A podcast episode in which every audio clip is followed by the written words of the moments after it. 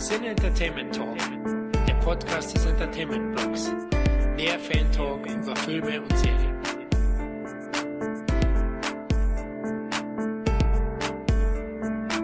Hallo und herzlich willkommen zu unserem zweiten Teil des Jahresrückblicks 2022. Hier ist Florian und meiner Seite ist einmal der Micha. Hallo zurück, Sandwich im Magen, freue mich auf den zweiten Teil. Sehr geil, dann der Tobi. Hallo, Sandwich im Mund, pardon. Ja, Christoph, du bist der Dritte. Gut, ich frage Chris, was hast du im Mund? So, nee, jetzt, ich, ich habe keinen, äh, mein Energy Drink ist leer, ich habe kein Sandwich, ich sitze hier ganz traurig und alleine vorm Mikro. Wie du es verdient hast nach dem ersten Teil, also welche Filme was? du da gehypt hast, ja. Also mir haben jetzt schon Hörer geschrieben, sie haben sich Morbius und Jurassic World 3 gekauft für einen Haufen Geld und die haben sie danach verbrannt und Ja, okay, alle Sachen, die Christoph jetzt hier gesagt hat, wurden zensiert. genau, richtig. Ja, eigentlich hat er jetzt hier vier Minuten gesprochen, aber wir mussten das kürzen. Also der hat wieder Filme vorgeschlagen, irgendwelche indischen Kampfsportknaller. Auf das verzichten wir in Teil 2, oder Christoph? Äh, nein, ein, einen habe ich noch. Ein, einen habe ich noch drin. okay. Ah, du wirst gleich den nächsten Film meinen, nämlich am 6. Juli ist Tor gestartet. Love and Thunder. Okay. Findet wer anders vielleicht den Film gut? Betretenes Schweigen. Ja. oh, okay. Ich fand ihn zumindest unterhaltsam. Darf man das sagen? Wird man da gestein? ja. Okay, alles klar, danke. Also ich fand ihn okay. Du wirst von großen, schreienden Ziegen aufgefressen dann. Ja, ich fand den okay. Also war am Ende auch so, dass, dass Christian Bale verschenkt war, meiner Meinung nach, dass mich viele Elemente auch genervt haben an dem Film und dass das einfach vom Humorlevel übertreibt. Also Taika Waititi durfte da anscheinend seine ganze Handschrift einbringen jetzt.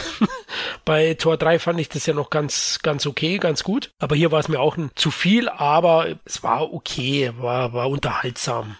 Problem hier ist, das Netteste, was ich wirklich zu dem Film sagen kann, ist, er hat am Ende die Kurve bekommen, in dem Sinne, dass beim Tor 3 Waititi irgendwie immer so Joke, Action, bla, ernst und dann am Ende Asgard zerbröselt. Ja, wir spoilern jetzt. Fuck, die hätte Tor 3 echt bis jetzt sehen sollen. Und dann hast du konsequent Umschnitt zu dem von Waititi gevoiceden, haha, funny Stone Guy und ständig dieser emotional Joke, emotional Joke, wortwörtlich mit einem Umschnitt, was mich so angepisst hat, dass der auf meiner Nein-Seite gelandet ist. Und interessanterweise das Gegenteil davon schafft Tor 4 hier am Ende, wo Waititi vielleicht, weil es sein Film ist, vielleicht weil es seine Story ist, keine Ahnung, aber zumindest hier im Finale, wenn wieder was Dramatisches passiert, wenn wieder Opferung und Tod da ist, kurz mal eben den Waititi im Keller lassen kann. Kurz mal eben so einfach auf die emotionale Ehrlichkeit der Figuren sich fokussieren kann. Und ich habe zumindest das Gefühl, dass hier und da, weil das Waititi-Story ist, er mit den emotionalen Szenen da besser umgehen kann. Aber ansonsten alles andere leider komplett konfuser Bullshit ist. Plus kombiniert mit Jurassic Park 3 wahrscheinlich der schlechteste Schnitt dieses Jahr in einem äh, Kinofilm. Ob sie jetzt Sachen sind wie äh, plötzlich auftauchende Monster, wo die ganze Asgard-Dorf plötzlich kämpft in einem Umschnitt oder auch rapider Story-Fortschritt. Also man, man merkt irgendwie, wo Waititi meint, meine Originalfassung dauert in vier Stunden. Absolut, glaube ich dir. Und das, was übrig geblieben ist, ist quasi hier der Rest, keine Ahnung. Es ist einfach nur ein absolutes Zeichen dafür, dass man echt nicht allen Regisseuren zu viel Freiraum geben sollte. Ich fand den Running Gag zumindest mit seinem Hammer ganz schön. ganz lustig. Aber. Hm. Torfilme von Waititi sind die perfekten Torfilme für Leute, denen Tor eigentlich komplett egal ist. Ja, so wie für mich. Ja, also für mich auch, ja. Aber selbst für mich war Tor 4 tatsächlich noch zu sehr, oder was heißt noch schon zu sehr over the top. Wir hatten ja, glaube ich, schon mal die Diskussion, als wir hier die verschiedenen Phasen der Marvel-Filme besprochen haben, Christoph, wo ich auch gesagt habe, Thor ist mir als Charakter halt relativ wurscht und dir im Gegensatz dazu eigentlich sehr wichtig, beziehungsweise ist einer deiner liebsten äh, Marvel-Helden von diesen Hauptfiguren. Und du fandst ja auch äh, deswegen Tor 2, glaube ich, ganz gut. Äh, nee. Nee. Nicht? Hast du nicht das, mal gesagt, du fandst den irgendwie ganz, äh, ganz okay? Nee, das, das, das war ein äh, existiert Schulterzuck. Also ich okay, war der, okay. der Tor 1 sehr mochte. Ja, Tor 1, okay. Tor 1 muss ich sagen, der ist mir halt egal. Fand ich jetzt aber auch nicht schlecht. Tor 2, ich glaube, gut, die meisten haben sich darauf geeinigt, äh, die meisten MCU-Fans, dass es einer der schlechteste, wenn nicht sogar der schlechteste Film von den ganzen MCU-Filmen ist. Und Tor 3, muss ich sagen, hat mir damals eigentlich ganz gut gefallen, eben weil mir Tor relativ egal war und ich das deswegen auch nicht schlimm fand, dass sie irgendwas anderes mit ihm machen und ich den auch noch, den Taika Waititi Humor tatsächlich äh, ganz gut finde und ganz witzig finde. Also, weiß nicht, Fünfzimmerküche sagt zum Beispiel, finde ich total witzig und auch What We Do in the Shadows, die, die Serie, wo er auch mit dran beteiligt ist, finde ich auch total äh, witzig, gucke ich auch gerne. Und Tor 3 fand ich hat auch gerade mit, äh, wie heißt da, Jeff Goldblum, wo wir gerade schon bei Jurassic Park waren, fand ich auch total witzig da drin, witzige Charaktere und sowas, weil es mir aber eben, wie gesagt, egal war. Und Tor 4 fand ich einfach nur schrecklich anzugucken. Also ich habe mich richtig darauf gefreut, weil ich mir dachte, okay, das könnte, wo wir ja schon im ersten Teil hier von dem Jahresrückblick darüber gesprochen haben, über so MCU-Filme, die nicht mehr ins MCU passen oder keine wirkliche Verbindung mehr haben zum MCU. Da dachte ich mir dann, als Tor angekündigt wurde oder kurz bevor der rauskam, ja gut, wenn der Film mich auf dieser Linie wieder enttäuscht und wieder keine wirkliche Verbindung hat und nichts aufbaut für das gesamte MCU, dann habe ich wenigstens einen richtig witzigen, unterhaltsamen Film, der für sich alleine auch funktioniert. Und genau das funktioniert aber eben nicht in dem Film, habe ich das Gefühl. Und gerade auch diese Wechsel hin und her, was du vorhin sagtest, mit so dieser Stimmungskontrast, also dass du diese wirklich sehr, sehr dunklen Szenen eigentlich hast mit Christian Bale und dann wieder dieses total over the top alberne ja, diesen Humorunfall da teilweise. Das ist ein so merkwürdiger Kontrast. Ich hätte mir viel mehr Erdung gewünscht und auch viel mehr dass diese Storyline von Christian Bale noch so ein bisschen mehr gezeigt wird und auch, wenn man sich jetzt so ein bisschen mit den Hintergründen beschäftigt, wie sehr ihn zum Beispiel dieses Schwert, äh, was er da hat, äh, korrumpiert und ja, weiß nicht, da waren wieder so viele Möglichkeiten, aber ich hatte das Gefühl, ganz oben stand nur, dass man mindestens zehn alberne Witze in jede Szene reinbringen muss und der Rest war dann halt egal. Und ja, das haben sie dann im Endeffekt ja auch geschafft, aber sehr enttäuschend für mich. Äh, besser noch die gesamte Atmosphäre von der Comic-Vorlage, von der Storyline, die gar nicht mal so lang ist, die problemlos in den Film gepasst hätte, war wie die ernsten Bale-Momente. Und selbst da war der Punkt, dass Bale eben quasi so ein Mythos war, der schon seit Jahrhunderten durch die Galaxis zieht, um überall Götter platt zu machen und wo alle paar Dekaden mal wieder ein Gott fällt. Und ja, keine Ahnung, besonders, dass man eben die Figur hier einbaut, I don't know. Die gefühlt eine halbe Stunde lang existiert und dann auf einmal in einer halben Stunde alles tötet, was da irgendwie zu töten ist. Ja, Aber man erklärt überhaupt nichts von den Hintergründen, bis auf diese Anfangsszene oder sowas. Oder exploriert diesen Charakter mal so ein bisschen, der so total interessant war, eigentlich mit das Interessanteste da drin. Und dann hast du solche geilen, riesigen, in Anführungsstrichen, Sets, äh, beziehungsweise so Orte, Locations da drin, wie diese riesige Hauptstadt der Götter und sowas. Und das wird dann innerhalb von zehn Minuten einmal witzig gezeigt und das war's. Äh, keine Ahnung. Ja, also ich finde, mir ist die Figur Thor tatsächlich auch egal, aber das trifft im Prinzip auf alle Marvel-Helden zu. Deswegen, ich hatte mit Thor 3, ich glaube, bis jetzt ist Thor 3 immer noch einer meiner Lieblingsfilme aus der Reihe, also aus dem gesamten MCU, weil ich das damals so ein bisschen gefeiert habe, dass der so ausbricht aus diesen 0815-Strukturen, die eigentlich alle anderen Teile gemeinsam hatten. Also egal ob jetzt Iron Man oder was weiß ich, fand ich lustig, sicherlich auch durch Jeff Goldblum und so, dass, dass die sich bei Thor 3 einfach so einen kompletten Stilwandel, weiß ich nicht, getraut haben, will ich nicht sagen. Vielleicht kam der zweite Düstere auch einfach so schlecht an, dass man haut draufmäßig gesagt hat, jetzt machen wir das krasse Gegenteil. Aber als Guardians of the Galaxy Fan fand ich witzig, dass Musik einfach eine große Rolle gespielt hat, äh, dass alles so ein bisschen bunt war. Und ich habe das Gefühl, bei Tor 4, warum auch immer es ihn noch gibt, ist das wieder dieses typische von allem so ein bisschen mehr. Also der Film hätte auch von Netflix sein können, was das angeht. Ähm, und das fand ich auch unfassbar langweilig. Und ich habe wirklich auch lange gehofft, dass der Film einer meiner Filme des Jahres sein würde. Und war auch echt bitter enttäuscht. Und finde auch, dass Christian Bale, den ich sehr schätze, übers Drehbuch brauchen wir gar nicht sprechen. Ihr habt ja auch gerade schon über seine Figuren so ein bisschen gesprochen. Was der aus dem wenigen, was ihm überhaupt an Platz gegeben wird, da rausholt, fand ich richtig krass. Und ich hätte, ich hätte mir auch noch zwei Stunden ihn ansehen können, anstatt diesen unfassbar untalentierten Chris Hemsworth. Diesmal hat man einfach gesehen, dass dem Film Jahre an Vorbereitung fehlten oder an, an Detailliebe, die dem anderen Film vielleicht noch so gewährt wurden. Und dem halt jetzt nicht mehr, weil man einfach schnell auch irgendwie in der Storyline des MCU weiter musste. Obwohl man von diesem Gore gefühlt nichts vorher gehört und gesehen hat, musste der halt irgendwie reingepresst werden. Dann musste Natalie Portman zurück. Dann musste es aber auch so witzig bleiben wie der dritte Teil. Gleichzeitig holt man sich dann aber so ein Schwergewicht wie Bale rein, der. Und Der- äh, die der- lustigste Krankheit überhaupt. Krebs. Ja. ja. Also, und Kork hast du ja auch schon gesagt, in der deutschen Synchro wenigstens ja noch die, die Synchronstimme von Jake Gyllenhaal, weswegen ich ihn fast schon sympathisch fand, aber auch unfassbar nervig. Und man muss es erstmal schaffen, ich habe eben nochmal nachgeguckt, man muss es erstmal schaffen, in diesem wirklich schwachen Jahr auf der Oscar-Shortlist, nicht mal auf den Shortlists für Effekte und Sound dabei zu sein. Das finde ich ist schon ein Ausrufezeichen, wenn man sich anguckt, dass selbst Dumbledore und Co. da widerstehen. Ich finde aber auch völlig zu Recht, also diesmal hat mich auch grafisch und audiovisuell nichts umgehauen. Da war nichts Besonderes an diesem Film. Da gehe ich sogar so weit und sage, das zu harsch. Ja, äh, ich merke schon, das war jetzt äh, ein richtiger Downer für die zweite Folge, aber wir finden bestimmt was. Also Alfons Zitterbacke wäre noch gelaufen. Tobi, Ich wollte es gerade zitieren, Alfons Zitterbacke. Oh, PS und Marvel hat eine Oscar-Kampagne für Tor 4 als bester Effekt-Oscar, bester Visual Effect. Ist der nominiert? Ja, er, ist, er, er steht ja nicht mal auf der Shortlist, darauf Nee, aber da hat, da hat Marvel eben äh, im Dezember eine große Kampagne gestartet, die da drauf zu packen. aber hat nicht gereicht anscheinend. Ja. Micha, bist du vielleicht im Gremium? Bist du bei der Academy? Nee, Okay, hätte ja sein können, dann wäre die ja gerecht. oh, naja, naja.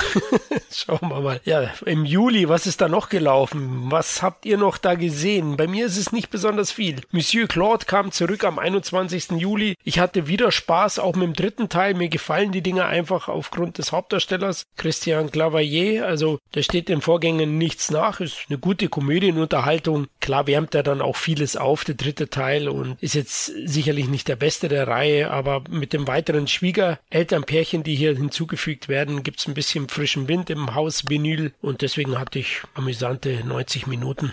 Oh, äh, The Grey Man, äh, vielleicht Mitte Juli. Hm, Habe ich auch gesehen. Den haben wir, glaube ich, alle gesehen, ja. Ja, Ich habe den nicht gesehen, aber ich dachte nur, das ist so ein Ach, Film, den krass. irgendwie die Leute gucken. Krasse Überleitung. Aber ja, äh, den habe ich auch geguckt. Russo-Brüder, Brüder, die Russo-Brüder. Anna der Maß, ich dachte eigentlich, da kann nichts falsch gehen, äh, falsch laufen, aber war dann Wenn ist, das war die Netflix, Szenen oder? von ihr wären, Ja. ohne Ton, einfach nur angucken.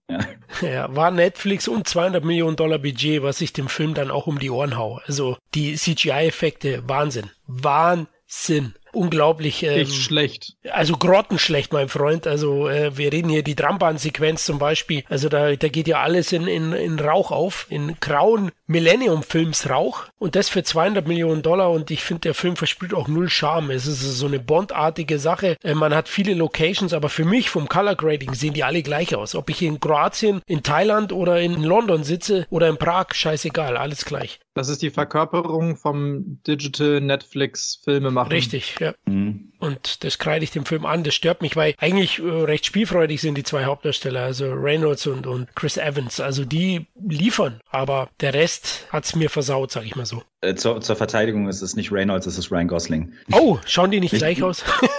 nicht, nicht, Ich dass war wir, jetzt dass gerade wir fast noch einen guten und Ryan dachte Reynolds mir so, gehabt hätten. Ryan Reynolds spielt da mit? Eieiei, ich war schon Als wieder. Ryan Gosling, sehr gute Maske auch. Zu viel Christoph-Joke im Hinterkopf noch. Ja, anscheinend. Ja, ich, vielleicht erinnert mich natürlich an, an das Vehikel mit Reynolds und, und The Rock vom letzten Jahr. Ja. Oh, auf. Oh Gott. Ich mich nicht wieder zurückerinnern müssen. Diesen Film, den finde ich so schlimm. Aber das habe ich letztes Mal schon gesagt, glaube ich. Ich hasse diesen Film. Der hat ähnlich viel gekostet. Ja, lustigerweise, ich hatte den Trailer von The Grey Man gesehen und Christoph so geistig Checkliste X Nope.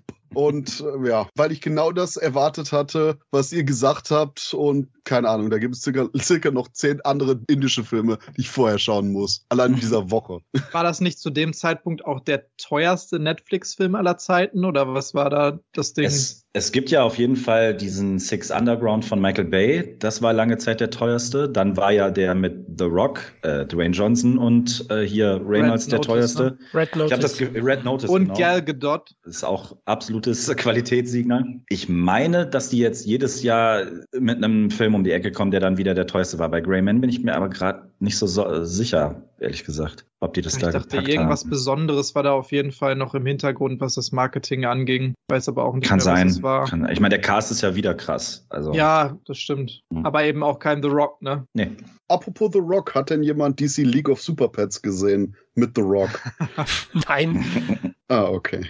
Ich muss Gibt's zugeben, auch ein ich, Black Adam Pad oder? ich, ich weiß nicht, ich war auch nur nicht manns genug, mir das ans reinzutun nach dem Trailer. Ich so, ah, nein. Aber es war schon, glaube ich, der, also die Prämisse ist, dass es die Haustiere der echten DC-Superhelden sind. Also da gibt es einen echten Batman in dem Film und sein Hund oder was Ja, spielt dann da mit in Anführungsstrichen. Ja, ja. und. Irgendwie sowas, ne? Ja, ja, ja. Aber Tobi, du fand, fandst du Kramer ein bisschen besser wie ich, oder? Wir hatten ja schon mal darüber diskutiert. aber- Ja, wir hatten schon mal darüber geredet. Also ich weiß, du hast den noch absolut zerrissen und ich muss wieder sagen, also ich fand gerade so das Spiel zwischen Ryan Gosling und Chris Evans ziemlich cool und auch Chris Evans als so wahnsinnigen Bösewicht fand ich ganz cool. Hat mir schon äh, gut gefallen in Knives Out, dem ersten Teil. Da hat er echt cool gespielt und also alles, was gerade gesagt wurde, das trifft aber zu 100% zu leider. Also das ist einfach so ein CGI-grauer Matschbrei, äh, was das Visuelle angeht und ähm, das reißt einen auch öfter mal wieder aus dem Film raus, finde ich. Und eigentlich ist das genau meine Art von Film. Also ich stehe auf diese Spy, Agenten, Thriller, Action-Dinger, ähm, selbst wenn die relativ generisch sind und die meisten sind davon ja relativ generisch, dann kann ich denen immer noch ein bisschen was abgewinnen, weil ich einfach solche Filme mag und so die Atmosphäre, die die so ein bisschen transportieren und so. Und das ist aber auch das, glaube ich, was ich dem Film eben abgewinnen kann, dass das einfach so in diesem Genre spielt, was mir gut gefällt und äh, die Schauspieler jetzt auch okay sind und Anna de Armas mit draufsteht, zumindest auf der Castliste. Aber ansonsten kann ich da leider auch nicht so viel Gutes dran lassen. Und stell dir vor, der konkurriert mit Mission 7 nächstes Jahr. Der Ja, Tom Cruise genau. hat sich ja totgelacht, oder? also wahrscheinlich. Also, ja, lächerlich. Sorry. Mission Impossible, eine der besten Actionreihen der letzten 20 Jahre. Haben wir überhaupt noch mehr Action rein? Ach komm. Hast Nee, du, nee, ist jetzt eine ernste gemeinte Frage. ja, die Fast and Furious, äh, James ja. Bond, es gibt genug. Expendables. Ja, John Wick tot. ist auch hammergeil, keine Frage. Und ich freue mich John ja, Wick finde ich auch super. ja, oder, oder ich freue mich auf Equalizer 3 nächstes Jahr. Also ich mag die auch sehr. Aber im August ist auch ein Actionfilm gestartet. Stopp! Ich weiß, wird euch schocken, aber Ende Juli ist ein indischer Film im Kino gelaufen. Was? Nee, Ehrlich? Doch, namens Egg Villain Returns. Hat, ich glaube, Also gar der nicht. mehr- Eierbösewicht. Nee, Egg EK. Also, äh, erster Teil kam in Deutschland raus, zweiter Teil hat eigentlich nichts mit dem ersten zu tun. Aber das ist in etwa so, als wenn man eine Mischung zwischen Liebesdrama, Actionfilm und Slasherfilm guckt, aber nachdem man im Club dreimal sein Glas nicht beobachtet hat stehen lassen. Glorreiches Teil. Bin immer noch nicht sicher, was ich wirklich davon halten soll, war aber ein Erlebnis. Oh, klingt spannend. Ja, also das, das ist definitiv einer der meisten huh, what the fuck Momentansammlungen dieses Jahr. Ja, im August gab es im Kino mal wieder einen großen Actionfilm, nicht aus Indien, sondern aus Amerika. Und der Tobi hat den ziemlich gefeiert, deswegen habe ich ihn auch nachgeholt. Dann Bullet Train, Tobi. und, habe ich zu viel versprochen? Ja. Nein.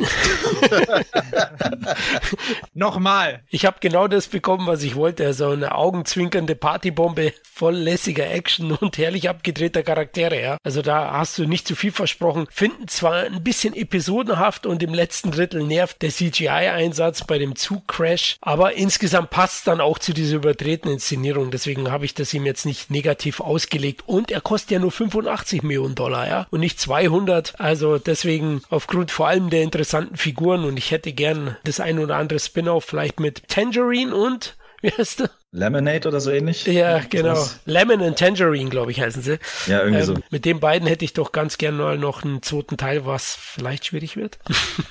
Eine Sache, die ich nur zu bedenken gebe. Ja, ich stimme ansonsten äh, Florian zu. War Fun. NCGI war Shit. Hatte ein bisschen zu großen Waititi Bullshit Fun Faktor, wo der manchmal hätte die Schnauze halten können. Aber das Einzige, was ich zu denken mitgebe, ist die Tatsache, die besten Momente waren das mit Hiroyuki Sanada, so als älteren Yakuza. Und jetzt stellt euch mal vor, der Film, gleiches Drehbuch, also gleiche Handlung, aber als Hongkong-Style John Woo-Style Heroic Bloodshed-Film Ende der 80er, Anfang der 90er oder generell in dieser 90er Jahre Inszenierung wie Contractor oder Replacement Killers ohne die permanenten Jokes. Wäre einfach geiler gekommen. Wäre geil, aber wäre halt trotzdem ein komplett anderer Film gewesen. Ne? Der trägt sich ja auch über diesen Humor und über diese verschiedenen Charaktere und so. Also ich muss schon sagen, ich fand den sehr unterhaltsam. Die Kritikpunkte kann ich absolut nachvollziehen, muss aber auch sagen, gerade bei diesem ganzen CGI-Ding, der Film, der ist sich dessen ja auch bewusst. Ich meine, das kann ja niemand ernst nehmen, aber das ist auch nicht dazu da, um das ernst zu nehmen, wenn da bei diesem CGI-Ding äh, am Ende, was du vorhin angesprochen hast, Flo, dann in Zeitlupe Brad Pitt äh,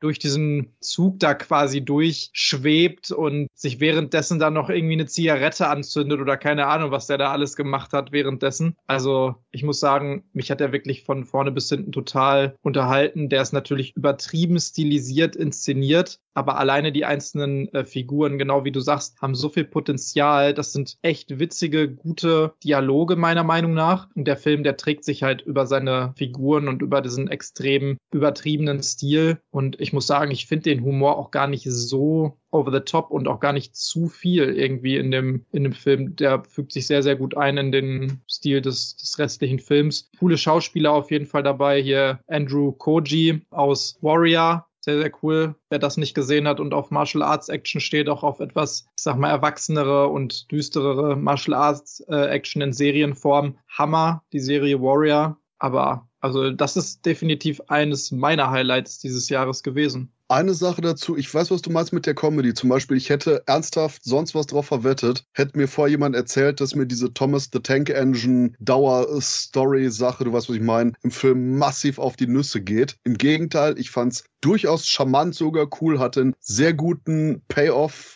aber so immer wieder so Kleinigkeiten, die mir so mh, mm, richtig so ach, den, den Picker in die Seite gejagt haben, wie zum Beispiel dieses klassische letzte Einstellung, wir könnten einfach nur in den Sonnenuntergang gehen, aber wir müssen auch über irgendwelchen wacky Bullshit reden, wo der Film eben genau dieses Waititi-Problem hat, wo der einfach eben nicht weiß, wann er einfach mal eben die Schnauze halten muss. Und das war hier mir zu oft, als dass ich dem so einen kompletten Freipass gebe. Aber ja, absolut unterhaltsames Teil. Ich würde auch sagen, guckt ihn euch an, aber ja, ja ne? Du weißt, was ich meine. Ja. Natürlich wissen wir, was du meinst, Christoph. Oder Micha? Ja, ich äh, habe aufmerksam zugehört und nicke bei so ziemlich allem. War für mich auch ja fast schon eine Überraschung, weil ich den Trailer, das ist wieder so ein Film, wo ich beim Trailer gedacht habe, oha, da will einer witzig sein. Und im Endeffekt waren sie es aber. Und ich kriege nur immer zu viel. Ich habe echt bei vielen Kritiken, habe ich immer gelesen, möchte Tarantino-esque sein und ist dann aber nur ein schlechter Guy Ritchie. Und dann denke ich mir, Alter, nichts daran ist auch nur Ansatz, weil, einfach nur, weil die mal einen Satz mehr sprechen in einem Dialog, als Vin Diesel es jemals in seinem Leben vermag, ist es ja nicht sofort Tarantino-esque. Ich verstehe zwar, was Christoph meint, was den Humor angeht. Ich finde auch hier und da diese, diese, diese Coolness und, und die Pointen, die sind manchmal so ein, zwei Schritte zu weit. Aber irgendwie passt das ganz gut in dieses Popcorn, was die da veranstalten. Also gerade, hm, Flo hat ja eben auch gesagt, Aaron Taylor Johnson und, und sein Kompane da für mich absolut die Highlights des Films. Michael Shannon als Russe, großartig, ist für mich der unrussischste Russe, den ich jemals in einem Film gesehen habe, finde ich aber fantastisch. Zu 100 Prozent. Ich war ja. so überrascht und geschockt und ungläubig, als ich das gesehen habe.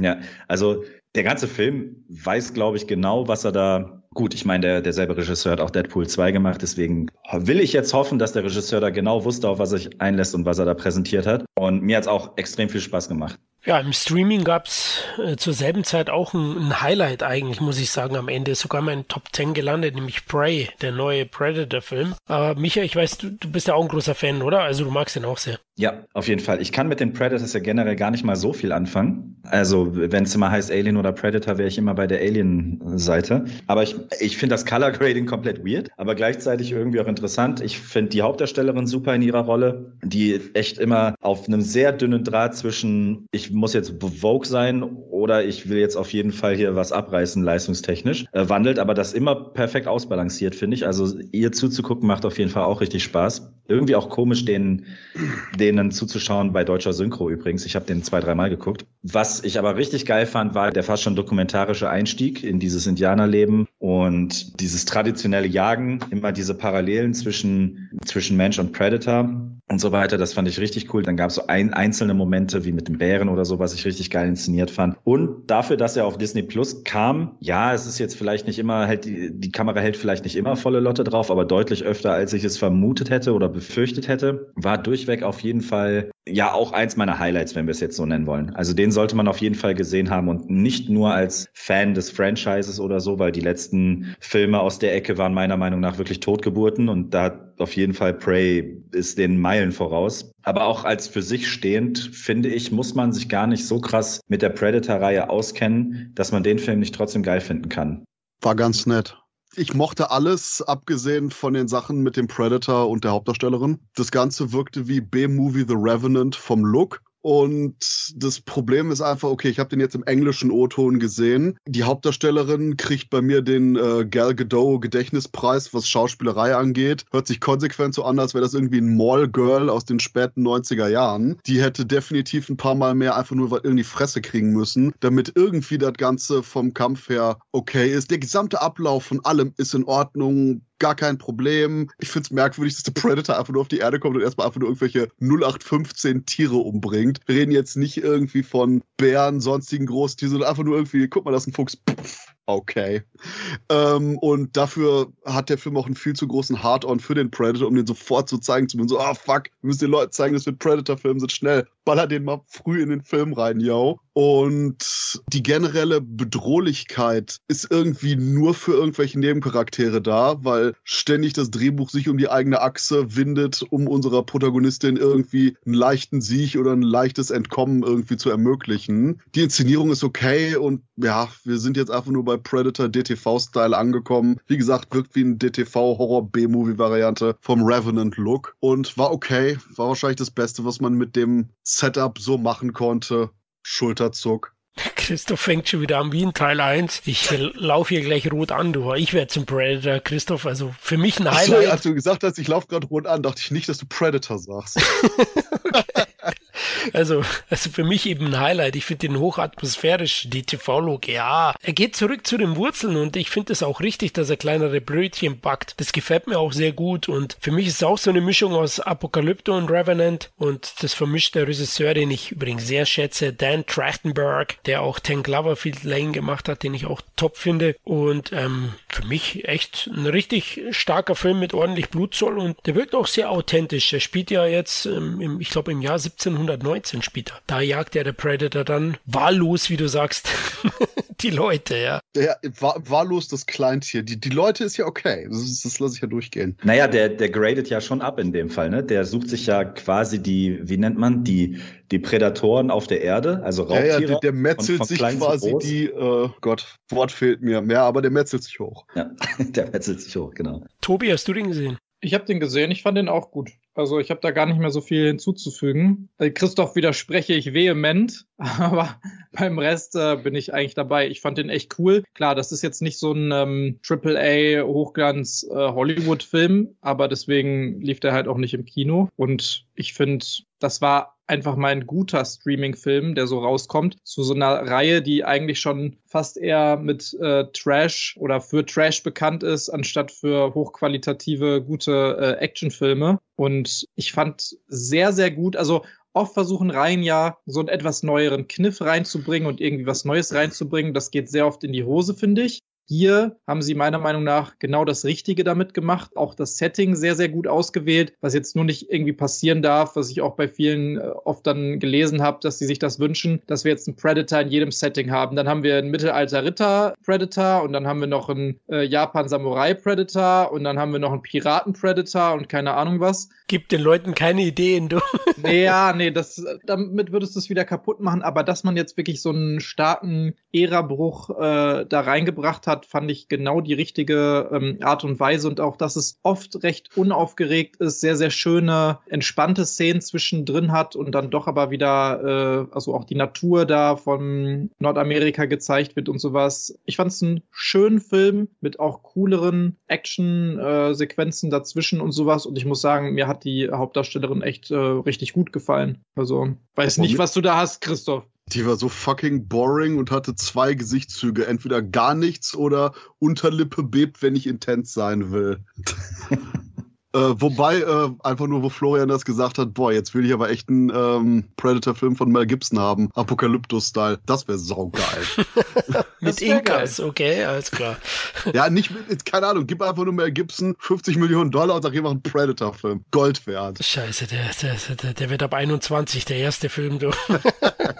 Der holt alles raus. Ja, im August ist noch ein Highlight gestartet aus meiner Sicht, aber ich bin da, glaube ich, nicht allein, oder? Nope. Da hast du jetzt drauf gewartet. Habe ich drauf gewartet, aber anscheinend mag ihn jeder, oder? Also, Christoph, hast du den gesehen? Ich, ich wollte den gern sehen, aber ich habe irgendwie vergessen, dass er existiert und jetzt bin ich hier. Ach du Scheiße, die arme Demenz. Hol mal deine Tabletten und wir reden dabei über den Film.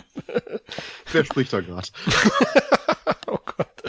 Ja, ähm, ja, also Jordan Peele schafft es tatsächlich aus meiner Sicht auch mit seinem dritten Spielfilm mich zu überraschen und aus der breiten Masse herauszustechen. Also ich fand Nope wirklich sehr, sehr gut. Er bewegt sich so ein bisschen zwischen, zwischen Tremors und Der Weg der Verdammten und kommt am Ende so ein bisschen kryptischer daher als die ersten beiden Filme, also aus meiner Sicht und packt da einiges an Symbolik rein und Gesellschaftskritik wie immer. Hat tolle Darsteller wieder sehr unverbraucht. Daniel Kaluuya und Keke Palmer spielen super, sind wirklich stark. Also ich glaube, Palmer könnte, hat die eine Golden Globe Nominierung? Ich weiß es jetzt gar nicht genau. Auf jeden Fall hätte ich sie gegönnt und die eine oder andere Auszeichnung hat sie auch bekommen. Das habe ich gelesen. Und ja, also ich kann ihn nur empfehlen, auch wenn ich verstehe, das ist ein bisschen eigenwilliger Stoff. Die Umsetzung, wie gesagt, etwas entrückt und etwas kryptisch. Vielleicht dann auch nicht jedermanns Geschmack, aber ich mag ihn.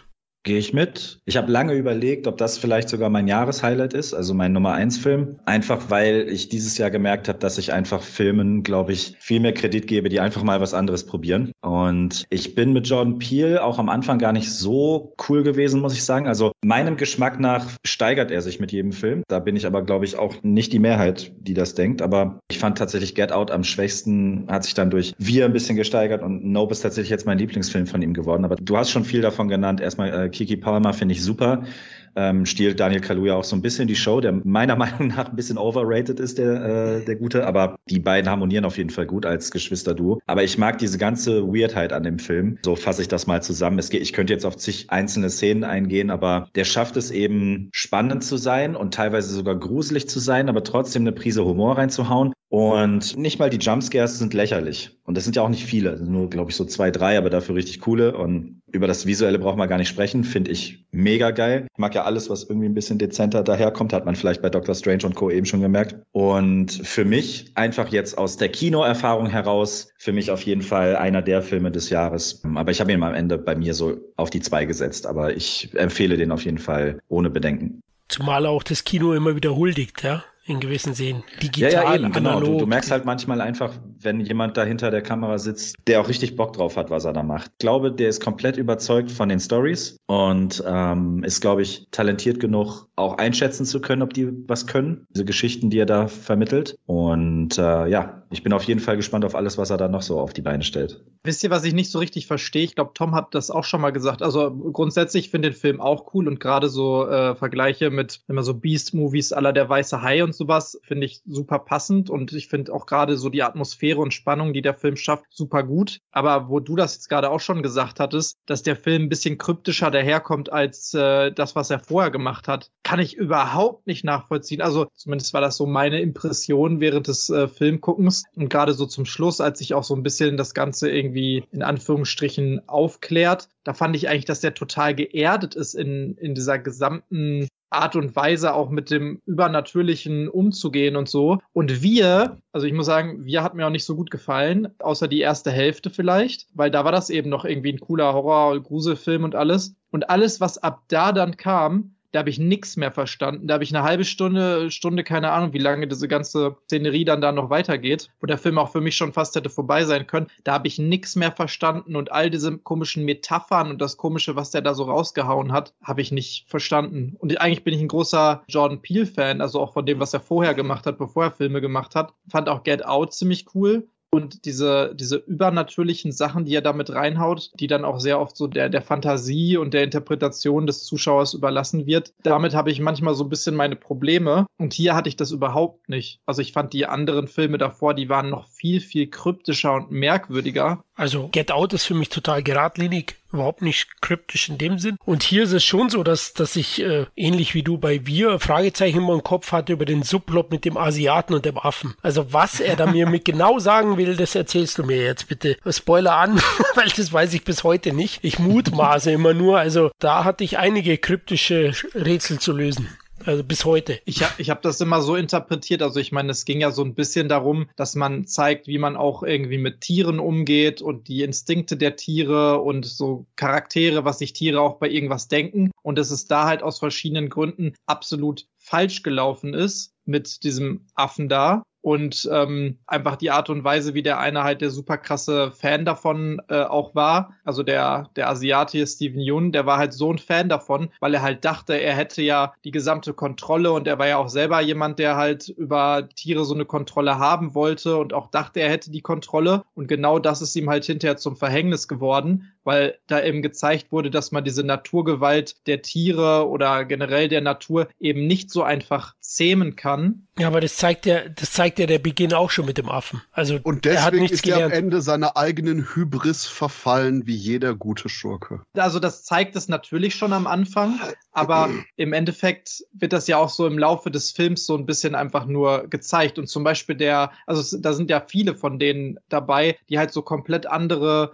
Intention haben, mit diesem Monster quasi ja, umzugehen. Mhm. Ne? Das heißt, da hast du diesen Kameramann zum Beispiel, dem es einfach scheißegal ist, der weiß, dass er dabei sterben kann, aber das ist sein Leben, er will einfach den besten Shot äh, kriegen und den besten Shot machen und würde dafür auch alles andere opfern. Dann hast du halt den Asiaten, der sagt, ich äh, bringe meine ganze Familie in Gefahr, weil ich so selbstgefällig bin und so denke ich, könnte die Kontrolle haben. Aber der Einzige, der hinterher mit dem Typen gut klarkommt, das ist der, wo es niemand ihm zugetraut hat, nämlich der Charakter von Daniel Kaluja und im Endeffekt gezeigt wird, worauf es ankommt, wenn man halt mit irgendwelchen Tieren oder Monstern umgehen möchte oder sowas. Und eben nicht auf das, dass man die halt einfach ausnutzt und dass man die halt vor die Kamera ziehen möchte, sondern dass man sich genau auf deren Level runterlässt und fühlt, was die wollen, so ein bisschen metaphorisch gesagt. Also ich hatte das Gefühl, wenn man jetzt dieses Monster austauscht gegen einfach nur ein normales Tier, dann hätte das überhaupt keinen übernatürlichen Charakter. Der einzige übernatürliche Charakter ist, dass es solche Tiere in der Art und Weise eigentlich nicht gibt.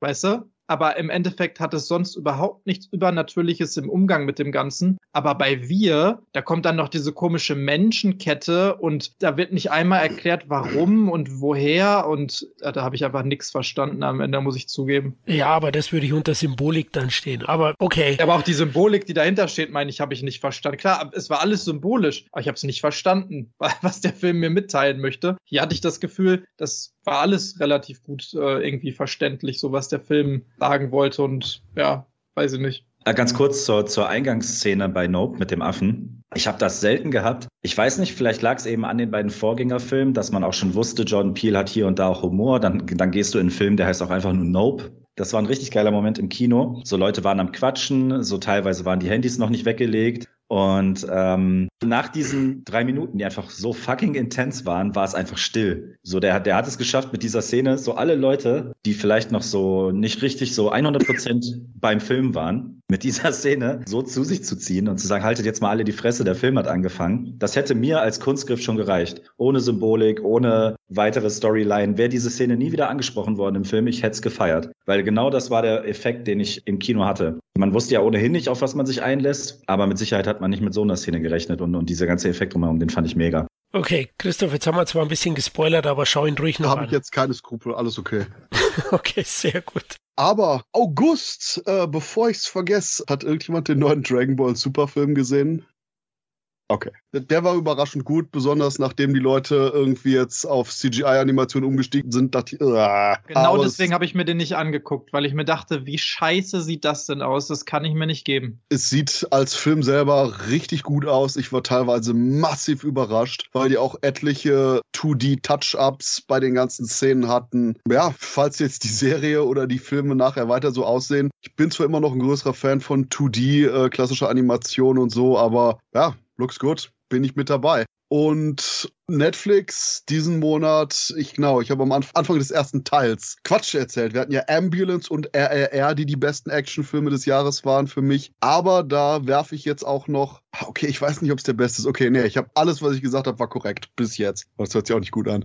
Der Punkt ist, in Netflix lief äh, diesen Monat Carter, ein koreanischer Actionfilm, der in Anführungszeichen ohne Schnitt gemacht wurde, was einfach nur heißt, dass man quasi jede Einstellung in die nächste so ein bisschen gemorpht hat, was auf die Dauer ein bisschen bisschen anstrengend ist, aber holy fucking fuck, ist das ein Actionbrett, der irgendwo zwischen das Problem ist, selbst wenn ich das Genre beschreibe, würde ich wahrscheinlich schon zu viel spoilern bei ein paar Sachen, die man echt selber erleben sollte. Wer auf richtig hartgebolzte Action steht, muss Carter schauen. Entweder liebt ihr den oder ihr hasst den, weil ihr einfach mit dem Look nicht klarkommt. Aber es ist definitiv was, wo man die ersten, guckt die ersten 20 Minuten, dann wisst ihr ganz genau, ob ihr die nächsten zwei Stunden von dem Teil durchhaltet. Ich persönlich war nachher richtig gerädert, aber auf eine richtig gute Art und Weise. Und das habe ich in letzter Zeit bei Filmen selten erlebt. Der ist anstrengend zu gucken, aber die Art von anstrengend, wo man dann äh, sich irgendwie zwei Stunden auspowert beim Kistenschleppen, hast du nicht gesehen, sonst was. Wenn man dann sieht, wenn alles fertig ist, ist so richtig diese Genugtuung, dieses, oh fuck yeah, guck, was wir geschaffen haben. Und das ist auch bei Carter. Es ist, es ist anstrengend zu schauen, aber fuck yeah, guck, was sie geschaffen haben.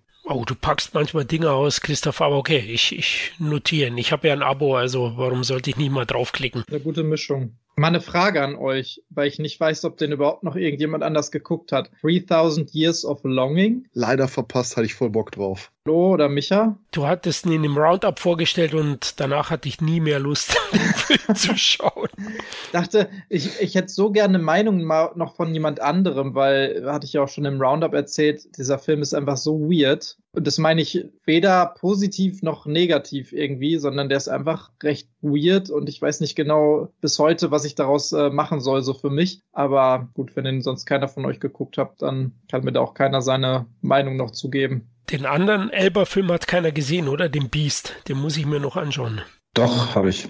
Du meinst den Löwenfilm, ne? Ja, richtig. War der schon im Kino? Ja. Schon lang, der gibt schon Heimkino, ja. War auf jeden Fall, also ich habe ohnehin mich gefreut, dass es mal wieder einen Tierhorrorfilm gibt, der es ansatzweise ins Kino geschafft hat. Insofern war ich da schon mal in freudiger Erwartung. Hab den Trailer gesehen und war da nicht mehr in freudiger Erwartung und muss am Ende sagen, dass er besser war, als ich ihn vermutet hätte. Das liegt vor allem aber an Kleinigkeiten. Ich fand erstmal Charlton Copley, auch einer dieser unterschätzten Schauspieler meiner Meinung nach. Der hat da eine Nebenrolle, die ganz cool ist. Idris Elba mit seinen beiden Töchtern, ja, sozusagen im Afrika-Urlaub, um das Dorf seiner verstorbenen Frau zu besuchen, will so eine Safari mit denen machen und bekommt es dann, oh Wunder, mit einem wild gewordenen Löwen zu tun. Also das ist auch schon die ganze Story, die der Film braucht. Natürlich sind Wilderer schuld, das ist jetzt auch kein Spoilern, das merkt man nach zwei Sekunden. Der Film bietet jetzt nicht unbedingt was Neues. Es gibt viele Genrevertreter, mit denen man ihn vergleichen kann. Aber was ich auf jeden Fall ganz cool gemacht fand, waren die CGI-Effekte. Also die visuelle Darstellung der Löwen ist absolut gelungen. Ich finde, das ist immer schon schwierig bei Löwen generell oder bei Raubkatzen generell, die sehen auch sehr schnell gerne mal scheiße aus, zum Beispiel der Puma in Prey oder eben auch in den anderen Horror- oder Tierhorrorfilmen. Die Action finde ich auch gut gelungen, vor allen Dingen dadurch, dass der Film kaum Pausen hat. Also es ist tatsächlich wie eine, also der Film könnte eben auch Prey heißen oder beziehungsweise es gibt sogar schon einen Film mit Löwen, der auch Prey heißt, wenn ich mich nicht irre. Ja. Auf jeden Fall finde ich ganz cool, dass es die ganze Zeit so eine Hetzjagd ist. Der, der Löwe hat überhaupt keine andere Intention, als einfach alles zu killen, was ihm im Wege steht.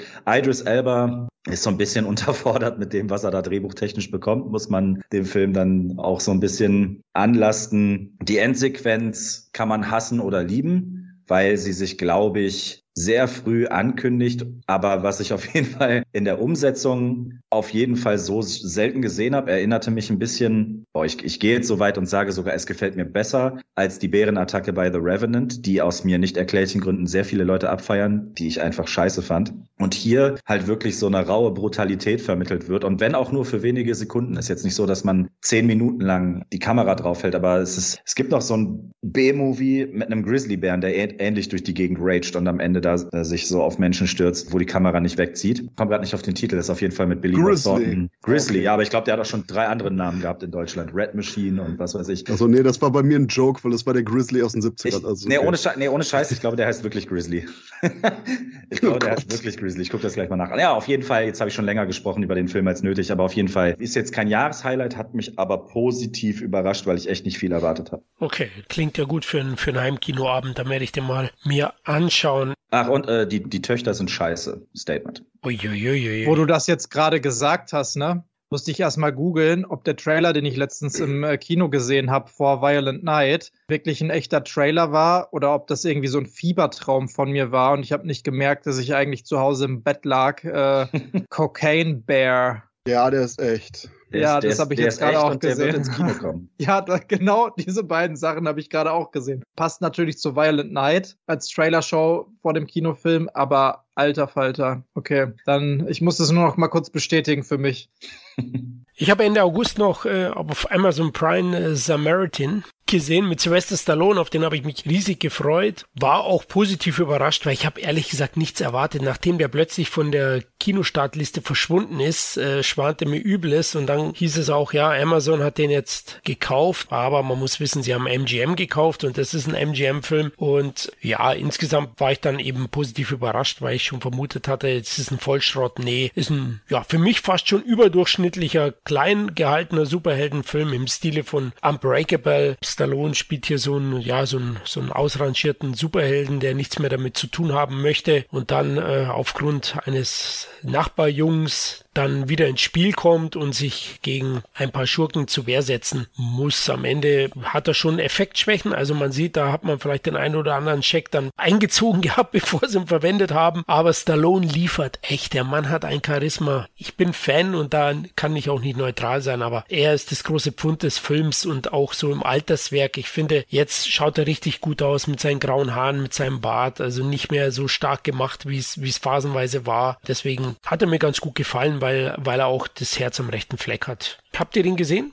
Noch nicht. Ja, ich, ich habe den äh, später erst nachgeholt, nachdem du mir den tatsächlich empfohlen hast. Ich glaube auch in irgendeinem Roundup und muss sagen, fand ich okay. Also der hat mir jetzt nicht so mega viel gegeben, aber genau was du sagst, mir macht es einfach Spaß, Sylvester Stallone in seinem jetzigen Alter immer noch so fidel und äh, so passend für Actionfilme zu sehen. Der passt da einfach gut rein, der hat einen total coolen Look mittlerweile und muss auch sagen, dass der Film einfach okay war. Also ich glaube, der hat so ein bisschen versucht, in den Bereich Unbreakable reinzugehen was er meiner Meinung nach nicht ganz so gut schafft, sondern ein bisschen mehr Trash-Faktor hat, anstatt diesen Überraschungsfaktor, was ihn jetzt aber auch nicht so zu einem richtig schlechten Trash-Film macht oder so, das will ich nicht sagen. Aber ähm, der war mir halt auch ein bisschen zu sehr CGI, B-Movie-mäßig. Aber wenn man Sly-Fan ist, dann kann man sich den definitiv geben. Ich hätte sonst noch einen im August. Jetzt bin ich aber gespannt. Ja, und zwar, und zwar ein Stream, ähm, Streamfilm 13 Leben, beziehungsweise 13 Lives von Ron Howard, der sich ja um diese gesamte Geschichte dreht, wo, wo die elf, also elf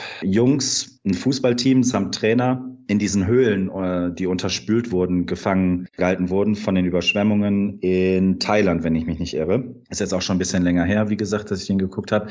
Ist tatsächlich auch bei mir in der Top 10, weil ich überhaupt nichts wusste über den Film. Ich habe nichts erwartet. Ich wusste nur, es geistern mindestens drei weitere Dokus auf Netflix, Disney Plus und ich glaube auf Prime selbst noch rum, die alle unterschiedlich gut bewertet sind. Und ja, also es gibt auf jeden Fall eine von National Geographic, die recht gut abgeschnitten hat, glaube ich. Ja, lange Rede, kurzer Sinn. Es ist auf jeden Fall ein sehr, sehr, hm, klingt jetzt vielleicht in dem Zusammenhang blöd, aber ein sehr, sehr geerdeter Film. Dafür, dass er von Ron Howard ist. Und Also du meinst, die Stimmung säuft nicht ab. genau, so in dem Sinne. Ähm, mit Colin Farrell, mit Vigo Mortensen, jetzt habe ich's, Vigo Mortensen und ja, noch so ein paar anderen. Es geht halt darum, dass diese Kinder von den örtlichen Behörden und von den Tauchern vor Ort und so nicht gerettet werden können. Und im Prinzip weiß man, die sind kurz vorm Verrecken, weil sich diese Höhlen innerhalb aufgrund des Monsunregens und so, die werden sich halt in den nächsten Wochen auch nicht mehr legen. Also müssen die irgendwie daraus gerettet werden, beziehungsweise alle Experten sagen, Leute, das wird nix. So, und dann wird so ein internationales Taucherteam. Äh, das ist ja alles wirklich, also das ist wahren, nach einer wahren Geschichte, eben aus ausrangierten Spitzen, ehemaligen Spitzentauchern und so weiter zusammengestellt und darunter sind dann eben auch Vigo Mortensen und Colin Farrell. Und was ich an dem Film so schätze, der hat sicherlich auch seine Schwächen, aber was ich an dem Film schätze, das ist dieses Klaustrophobische, auch wenn man davon hätte noch viel, viel mehr zeigen können, aber vor allen Dingen auch das Zwischenmenschliche. Also es läuft alles, man, man kriegt hier und da so ein bisschen Background-Stories, aber im Prinzip läuft alles sehr dokumentarisch ab und man schaut nur, mit was für Problemen die wirklich vor Ort zu kämpfen haben. So ein bisschen mit der örtlichen Politik, so ein bisschen untereinander, so ein bisschen, Viggo Mortensen sticht da hervor, der eben kompletter Pragmatiker ist, der selbst vor Augen der Kinder den anderen versucht noch zu vermitteln, Leute, macht denen nicht Hoffnung, die werden eh verrecken und so Geschichten. Und dann zeitgleich aber an seinen eigenen Ansprüchen es irgendwie doch zu schaffen, so ein bisschen zu knabbern hat und so. Also das ist auf jeden Fall sehr, sehr geiles Schauspielerkino. Was ich sehr überraschend finde, ist, dass der Film auf der Shortlist fürs Visuelle gelandet ist. Also da muss ich noch recherchieren, an welcher Ecke ich wirklich irgendeine Form von CGI oder visuellem Effekt da gesehen habe. Kann ich mich nicht dran erinnern, aber er ist sogar auf der Liste gelandet und nicht im Sound. Der Sound war nämlich auch so ein großer Punkt bei diesem Film. Du hast das Gefühl, du tauchst die ganze Zeit mit denen durch diese Höhlen und jedes Mal, wenn sich einer den Kopf an irgendeinem fucking Stein stößt, hörst du das und bist da irgendwie sofort mit drin. Jedes, jedes kleine Rohr, alles, was auf den Boden fällt in diesen überfluteten Höhlengängen und so, hörst du sofort. Und während, während draußen dann die ganze Zeit unaufhörlich dieser Regen prasselt oder was weiß ich. Also das war, fand ich richtig geil gemacht. Hätte ich gerne im Kino gesehen, kam ja leider nicht im Kino, sondern auf Prime, wenn ich mich recht entsinne. Für mich auf jeden Fall ein Jahreshighlight, deswegen wollte ich ihn gerade nicht in Vergessenheit geraten lassen. Ich fand den sehr, sehr stark. Ja, habe ich bisher noch nicht gesehen, aber ist auf meiner Massi-Liste eigentlich. Vielleicht die Feiertage schaffe ich es noch oder jetzt zum Jahreswechsel, hoffe ich. Jetzt sind wir mitten im September, ne? Jetzt bin ich mal gespannt, weil ich habe da nicht viel auf der Pfanne. Ich wollte noch gerade sagen, oh, man sollte jetzt aber, bis du den gesehen hast, nicht die Luft anhalten. Okay, Entschuldigung. du alter Rotzkopf, du. Äh, erzähl mal, was hast du im September gesehen? Wahrscheinlich irgendein Enemy wieder, oder? Wahrscheinlich. Ja, ich habe gar nichts gesehen. Nichts, gar nichts. Und das sage ich jetzt nicht nur, um quasi zu verarbeiten, dass ich Jeepers Creepers Reborn gesehen habe, Oh, beides September. Ah, okay. Ja, ich habe gerade auch nochmal nachgeschaut. Also jedes Mal, wenn ich quasi in meinen Vietnamartigen Albträumen schreiend aufwache, ist, ist, ist der Film der Grund. Nein, okay. So schlimm ist es nicht, aber heilige Scheiße. In den frühen 2000ern bei einem B-Film hätte man denjenigen, der die Greenscreen betätigt, einfach nur in aktiven Vulkan geworfen keine Erklärung, warum der Film so aussieht, wie er aussieht. Ich weiß irgendwie, die Dreharbeiten waren kompliziert, dann sind die Dreharbeiten abgebrochen worden, dann haben die weitergedreht. Ich will wirklich so ein ehrliches Making-of hier haben. Der Film ist inhaltlich einfach nur DTV-Rotz. Ich weiß gar nicht mehr, was das war, aber irgendeine Horror-Convention in Amerika, die irgendwie super brackig aussieht, nachdem wie die inszeniert haben, hat gesagt, hey, hey, komm mal, ich Horrorfest äh, irgendwo am Arsch der Welt. Da kommen irgendwelche Leute hin und verkleiden sich und machen so eine Art Idiotenkarneval. Yay! Und irgendwie ist die Hälfte des Films ein Werbevideo für den Shit, der super unattraktiv und grabbelig aussieht. Und ähm, die zweite Hälfte ist eben, wir haben den Creeper zurück mit einem absolut degeneriert peinlichen neuen Make-up, der irgendwie jetzt einen Kult hat, der nicht erklärt wird und alle Figuren sind konsequent auf Greenscreens und mehr Greenscreen und was passiert hier überhaupt? Das ist so, dass du selbst bei Inszenierungen her, wenn jemand aus einer Tür rausgeht, wo anscheinend wirklich ein Set ist, hinter der Tür einfach nur Greenscreen-Hölle hast. Also wirklich schlechtester spät 2000er YouTube-Video Greenscreen, wo die dann reinlaufen. Wahrscheinlich, weil das Ganze mit digital Video gedreht wurde, sieht das Ganze noch schlimmer aus. Und es ist inhaltlich komplett brackiger. Wie gesagt, die Hälfte des Films ist so eine Art Werbevideo für dieses, ja, super schrammelig aussehende Horrorfest in Amerika. Und die andere Hälfte ist äh, Jeepers Creepers 0815. Gleichzeitig wollen die irgendwie so eine komische Sache machen mit die Creeper-Filme waren irgendwie Filme in unserem Universum oder doch nicht. Und keine Ahnung, aber ich bin auch zu desinteressiert, um das jetzt nachzuschauen. Das hier ist der Bodensatz. Der Bodensatz von We Don't Care, der Bodensatz von We Can't Do und der Bodensatz von Everything's Broken. Alles kombiniert, Jeepers Creepers Reborn. So ein Film kann nur so scheiße sein, wenn wirklich bei den Dreharbeiten was massiv schief geht. Und mich würde extrem interessieren, was da jetzt vorgegangen ist. Okay, also eher kein Reborn fürs Franchise, hä? Das ist eher Jeepers Creepers Stillborn. RIP. Rest in Peace. Okay, ja gut, dann schaue ich ihn nicht an. Er war schon in meinem Interessen. Also ich, ich, sag mal so, sowas, was so kaputt ist, siehst du selten. Also, wie gesagt, die ganzen Greenscreens, unglaublich. Es ist unglaublich, wieso der Film so aussieht, wie er aussieht. Okay, na, wenn ich in den Spiegel schaue, sehe ich genug Kaputtes. Ich dachte, Greenscreen, oh mein Gott, du bist digital? ja, klar. Nee, da verzichte ich lieber drauf. Aber es gibt eine Netflix-Produktion, die ist, glaube ich, am 29.09. in Deutschland im Kino gelaufen. Die habe ich bis heute nicht gesehen, obwohl sie wahrscheinlich einen Oscar kassieren wird. Im Westen nichts Neues, Micha. Den hast du gesehen, ja?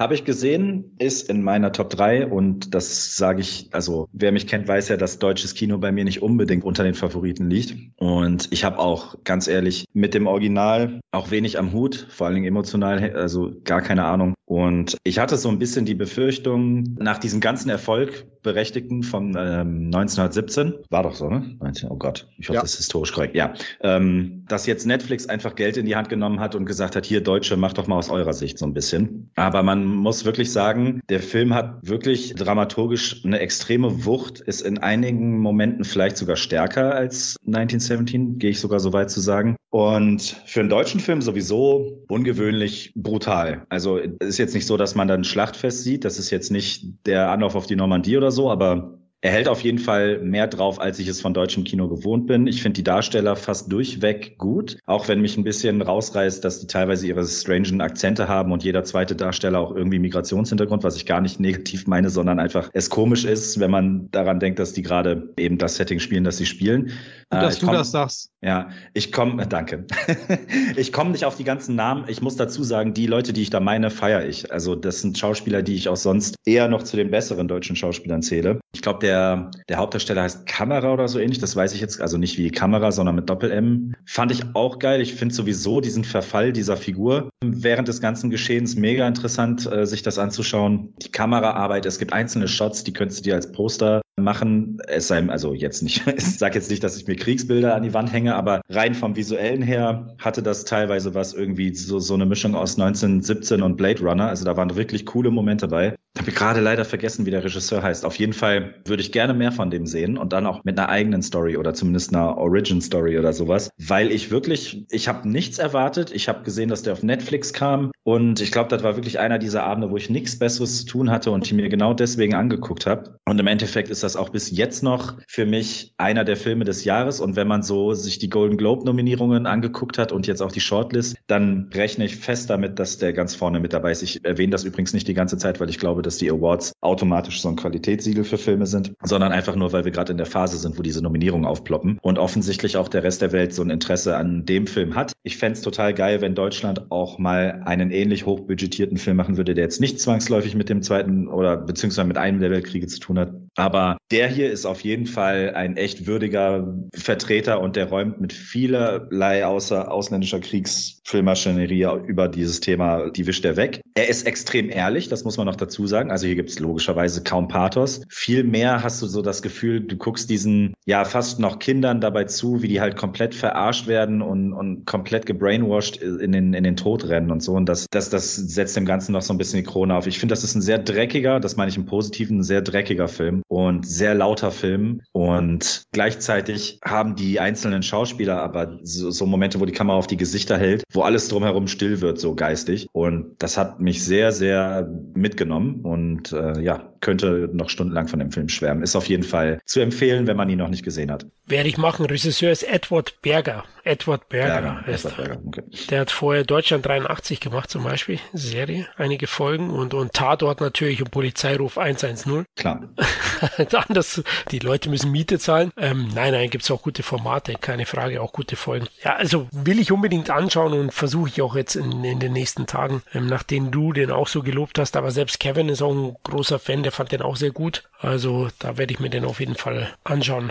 Die anderen beiden, habt ihr den schon gesehen oder? Nee, ich habe das Original nochmal gesehen, nachdem Cape Light hier die Riesenbox rausgejubelt hat. Also ich habe ihn gesehen und ich fand ihn auch sehr gut. Also gerade der Vergleich zu 1917, der hinkt in dem Fall nicht, finde ich. Auch visuell tatsächlich hat er mich sehr überrascht. Ich bin jetzt auch nicht so der allergrößte Fan von den meisten deutschen Filmerzeugnissen, aber tatsächlich hat er mich positiv überrascht und ich finde auch, dass der sehr, sehr gut diesen Kreislauf, diesen unnötigen Kreislauf des Krieges, aus dem man nie herauskommt, wo alle, die, die unten stehen, immer die Leidtragenden sind, die da eben nicht ausbrechen können und ganz oben irgendwelche Leute stehen, die einfach nur mit einer simplen Unterschrift oder wenn sie einfach mal über ihren eigenen Schatten springen würden, das Leid von Millionen beenden könnten, aber es einfach nicht tun aus falschem Stolz oder falschem Ehrgefühl oder einfach Dummheit oder so. Das fand ich sehr, sehr bedrückend auf jeden Fall dargestellt und mir hat er auch gerade visuell und von der Atmosphäre her ziemlich gut gefallen. Okay, am selben Tag ist im Kino gestartet noch Smile, einer der Filme wahrscheinlich mit dem größten Internet-Hype. Ich habe es über meine, über meine Töchter mitbekommen auf TikTok und so ist der Film dermaßen durch die Decke gegangen, dass er ein wahnsinnig großer Erfolg geworden ist für Paramount, neben Top Gun der große Hit für sie. Über 1,3 Millionen Zuschauer hier in Deutschland und am Anfang habe ich so gar keine Lust gehabt, da reinzugehen, weil ich mir dachte, ah, das ist doch ein Hype und der Film ist wahrscheinlich der letzte Rotz. Und äh, dann hat äh, Micha, glaube ich, in einem Roundup ziemlich geschwärmt und Tom auch und dann bin ich auch reingegangen ins Kino noch und muss auch sagen, ich habe da Sachen erlebt. Mein Gott, da ist einer heulend rausgelaufen, andere haben mit dem Handy irgendwas gespielt nebenbei. Also äh, es war leider auch so Nachmittagsvorstellungen, Micha, wie bei dir wahrscheinlich, oder so 16, 17 Uhr bin ich dann ins Kino.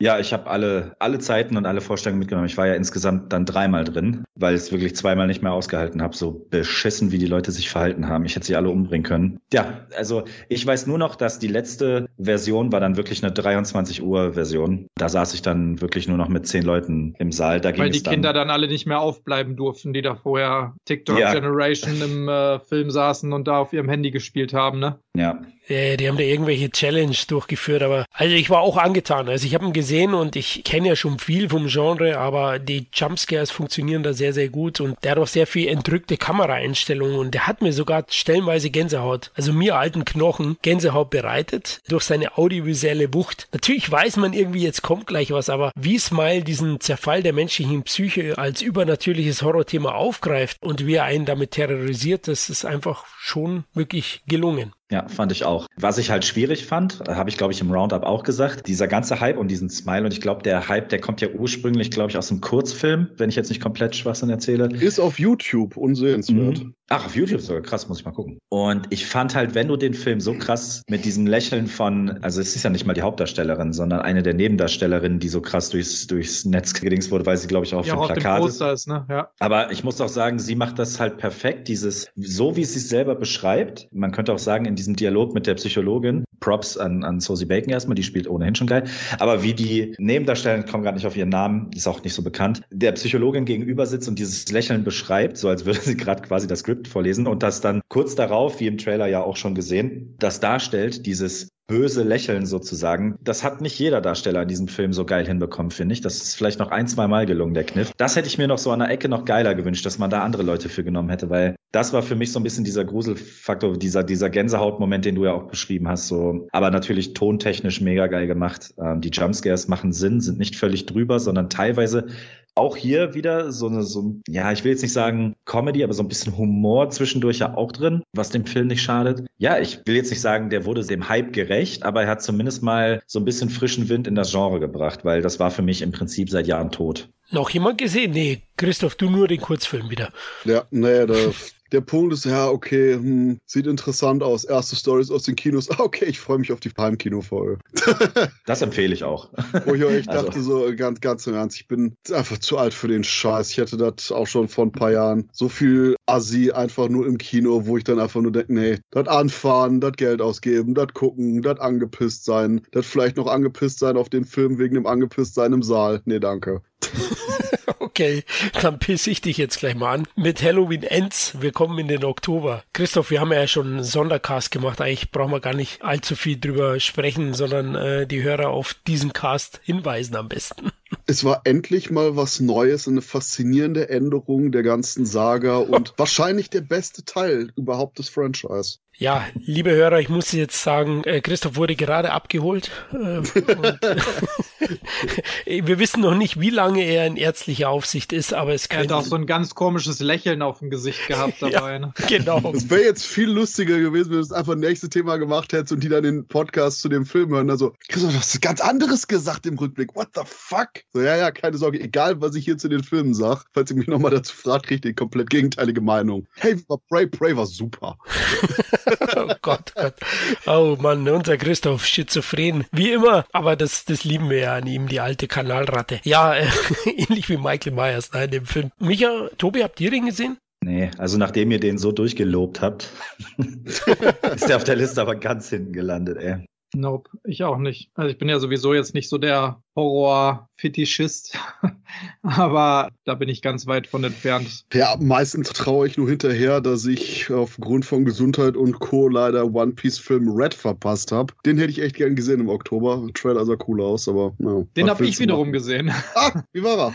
Also zum einen muss ich sagen, haben wir jetzt da vorhin ja auch noch mal kurz drüber unterhalten. Ich finde Anime-Filme im Kino meistens sowieso etwas schwierig, weil die meistens überhaupt nicht zum Kanon mit dazugehören und deswegen eigentlich vollkommen egal sind. Aber ohne Scheiß, Dragon Ball Super Broly im Kino war eine der besten Kinoerfahrungen, ja, die ich in den letzten also zehn Jahren gemacht habe. Wurde ja auch ein bisschen gehypt. Das würde ich, also Ausnahmen bestätigen die Regel auf jeden Fall. Aber wenn man sich jetzt von irgendeiner Serie, die halt schon seit 20 Jahren läuft, dann die 20 Kinofilme, die dabei rausgekommen sind, anguckt, dann kann man die alle wieder vergessen. Habe ich zum größten Teil auch wieder, auch von allen Serien, die ich dann aber wiederum geliebt habe. Die Kinofilme waren meistens, ich würde einfach mal sagen, egal. Und in One Piece Red wurde ich mitgenommen, weil ich selber gar nicht One Piece großartig gucke. Also ich weiß natürlich, was es ist. Ich kenne die Charaktere und so, habe immer mal reingeguckt, aber ähm, habe mich dann auch mit reinziehen lassen, obwohl ich gar nicht so viel Hintergrund habe und fand den tatsächlich auch gar nicht so schlecht, auch wenn ich eben nicht so viel Hintergrund hatte. Wurde teilweise extrem abgefeiert von den Leuten, die da im Kino saßen, also die völlig darauf abgegangen sind auf einige Szenen, die ich jetzt natürlich nicht erzählen möchte, weil das dann ein großer Spoiler wäre, was sogar ich weiß, ohne die ganzen Hintergründe zu kennen.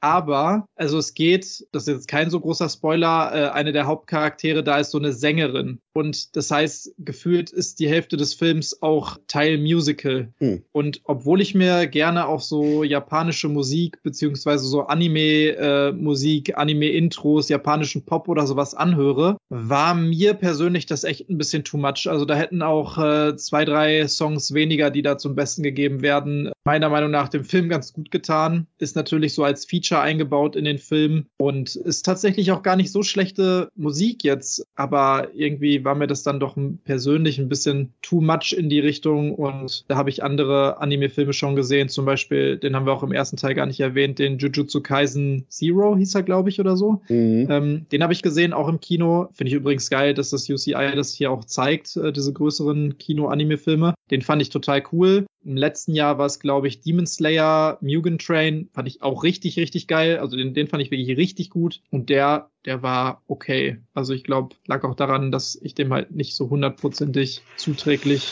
war. Aber ich glaube, als Fan wird einem der Film sicherlich ziemlich gut gefallen. Als irgend so ein Freak, der erst irgendwie mit dem Anfang 30 in die ganzen äh, Popular Shonen eingestiegen ist. Von daher, ja, bin gespannt drauf. Okay, ich glaube, ich steige nicht mehr ein mit meinem Alter. Das wird nichts mehr. Ich bleib Je bei. Je älter du wirst, desto besser wird das.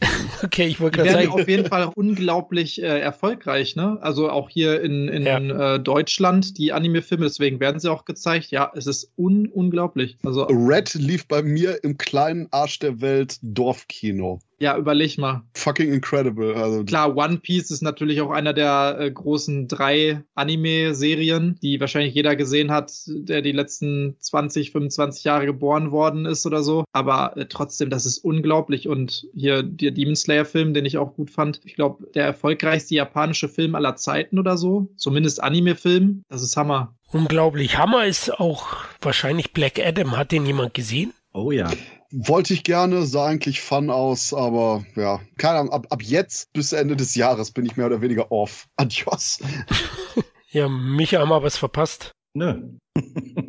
Okay, das ist, ein, das ist ernsthaft ein Film, wo ich gar nichts auf Michas Ansage gebe, weil ich weiß, dass der eigentlich wahrscheinlich schon aus Prinzip scheiße findet. Je, nee, wirklich. Also, mein Gott, wie heißt er? Dwayne Johnson, der hat für mich schon so manchen Film noch gerettet. Ja, ich kann mir auch irgendwelche Disney-Abenteuer mit ihm angucken. Selbst wenn er versucht zu singen, gebe ich ihm eine Chance. Aber Black Adam ist wirklich ein von DC mal wieder wirklich völlig unnötig langweiliger, belangloser Film gewesen. Ich will gar nicht sagen, dass der jetzt irgendwie optisch scheiße aussah. Ich will auch nicht sagen, dass jetzt Dwayne Johnson das Problem des Films war, aber irgendwie, vielleicht liegt das einfach daran, dass ich mittlerweile komplett ermüdet bin, was Superheldenfilme angeht. Aber der wurde im Trailer ja so angekündigt wie so ein Anti-Held, als ob er im Prinzip so der, der Antagonist des Films war. Und nach fünf Minuten wird dir schon klar, scheiße, nach 30 Minuten ändert sich das sowieso wieder. Und Und der Film gibt dir nichts. Also wir haben ja jetzt schon über Morbius gesprochen. Ich würde den so knapp in dieselbe Ecke schieben, ohne Morbius gesehen zu haben. Ja, Christoph, das heißt durchschnittlich. Bei dir ist ja Morbius super. Ja, ja, ich, nee, nee, bei ich, ich habe auch nur gesagt, Morbius war durchschnittlich, aber ich kann den Hate nicht verstehen. Genau, genau. Also, äh, wie gesagt, es wird Leute geben, die an Black Adam auch ihren Spaß haben. The Grey Man hatte beschisseneres CGI. Andere Filme haben sicher beschissenere Darsteller. Aber alles in allem fragt man sich halt echt hart, wie, wie dieser Film jetzt, also was, was will DC überhaupt noch mit dieser ganzen Reihe machen? Das Einzige, was ich noch gefeiert habe, war Pierce Brosnan für seine Figur. Aber auch da habe ich mich gefragt,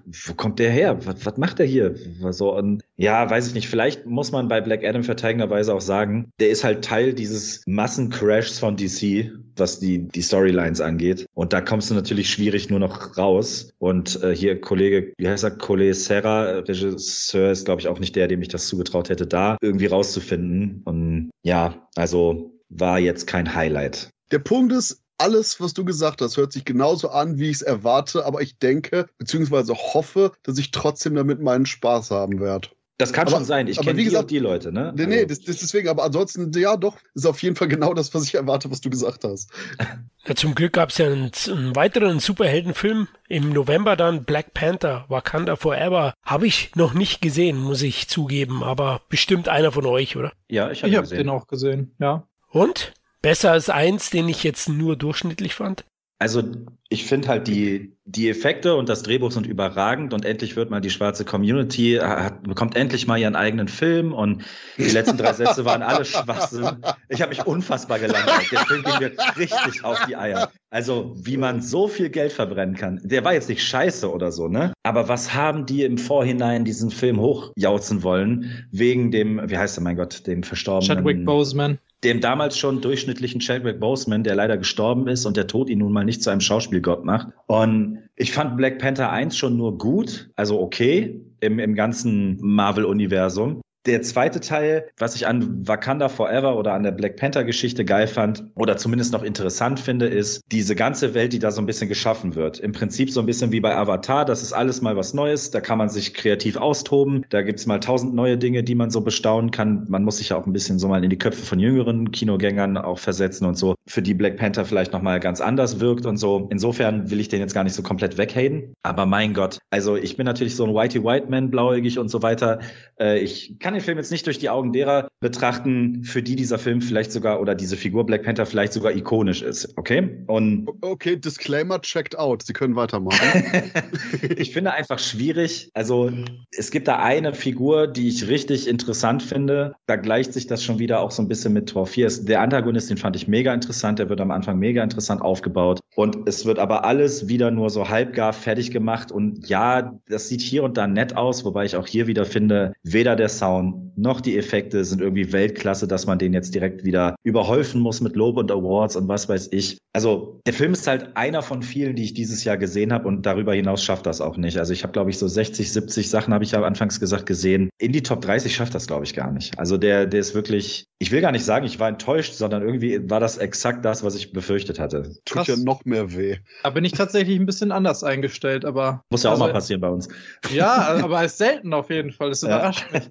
Weil ich Black Panther 1, also da stimme ich dir hundertprozentig zu. Ne? Ich fand den jetzt nicht besonders toll, kann aber den Wert für die Black Community verstehen, den der Film hatte und auch den Hype, den der dann von der Seite erfahren hat. Der hat aber unglaublich viele Probleme gehabt, meiner Meinung nach, rein äh, filmisch und inszenatorisch. Und auch wo ich ja jetzt schon ein paar Mal in diesem Jahresrückblick gesagt habe, dass die meisten Marvel-Filme, die jetzt so in den letzten ein, anderthalb Jahren rausgekommen sind, mir einfach überhaupt nichts gegeben haben und tatsächlich einfach unter den Erwartungen zurückgeblieben sind, auch unter der durchschnittlichen Marvel-Qualität, wo man vorher immer sagen könnte, ja, das sind alles keine Meisterwerke, ein paar Ausnahmen gibt es, die richtig gut sind, aber äh, du hast immer so diese durchschnittliche Marvel-Qualität, finde ich, das hat extrem abgenommen. Und ähm, ich muss sagen, dass äh, Wakanda Forever für mich eigentlich eine ganz gute ausgewogene Mischung war aus ziemlich vielen und deswegen schon für mich so überdurchschnittlich war, auch was so das MCU an sich anging. Also ich fand gerade, was du erwähnt hattest, den Bösewicht, den fand ich mal echt interessant gezeichnet, auch gut gespielt, wo gerade Marvel ja sonst immer das Problem hat mit diesen Bösewichten und dass der Bösewicht eigentlich, so wie auch in Black Panther 1, eigentlich der böse Zwilling, so wenn man das so ein Fighting Game Terms äh, sehen würde, dann ist es einfach nur genau äh, der Hauptcharakter, der Held in äh, einem etwas anderen Skin, in der einfach, weil nicht dann Gold ist anstatt äh, Schwarz oder sowas. Und dann gibt's hinterher einen Kampf und äh, im Endeffekt war das alles relativ egal. Hier fand ich eigentlich, dass der äh, sehr cool auch eingeführt wurde, dass ähm, der auch sehr, sehr stark war. Also nicht so, dass ne, von Anfang an klar war, wer eigentlich der Stärkste ist und sowas. Was ich aber finde, ist, dass äh, Shuri, also die Schwester von Black Panther, dass die den Film alleine nicht so tragen kann, wie es der Charakter, also jetzt völlig wertfrei äh, über Chadwick Boseman, sondern der Charakter des Black Panther, dass der einfach gefehlt hat in diesem Black Panther Film. Ich finde aber, dass sie zumindest relativ gut ihm dieses Tribute gegeben haben. Da waren ein paar coole Szenen, zum Beispiel auch diese Anfangsszene, die man auch aus dem Trailer gesehen hat. Will ich jetzt gar nicht zu genau drauf eingehen, weil der Film ist ja auch noch nicht so alt, aber wo die alle in den weißen Gewändern da tanzen in den Straßen und sowas. Das fand ich tatsächlich alles sehr angemessen und sowas äh, inszeniert und sah auch recht cool aus. Aber ich hatte eigentlich tatsächlich gar nicht so viel zu meckern an dem Film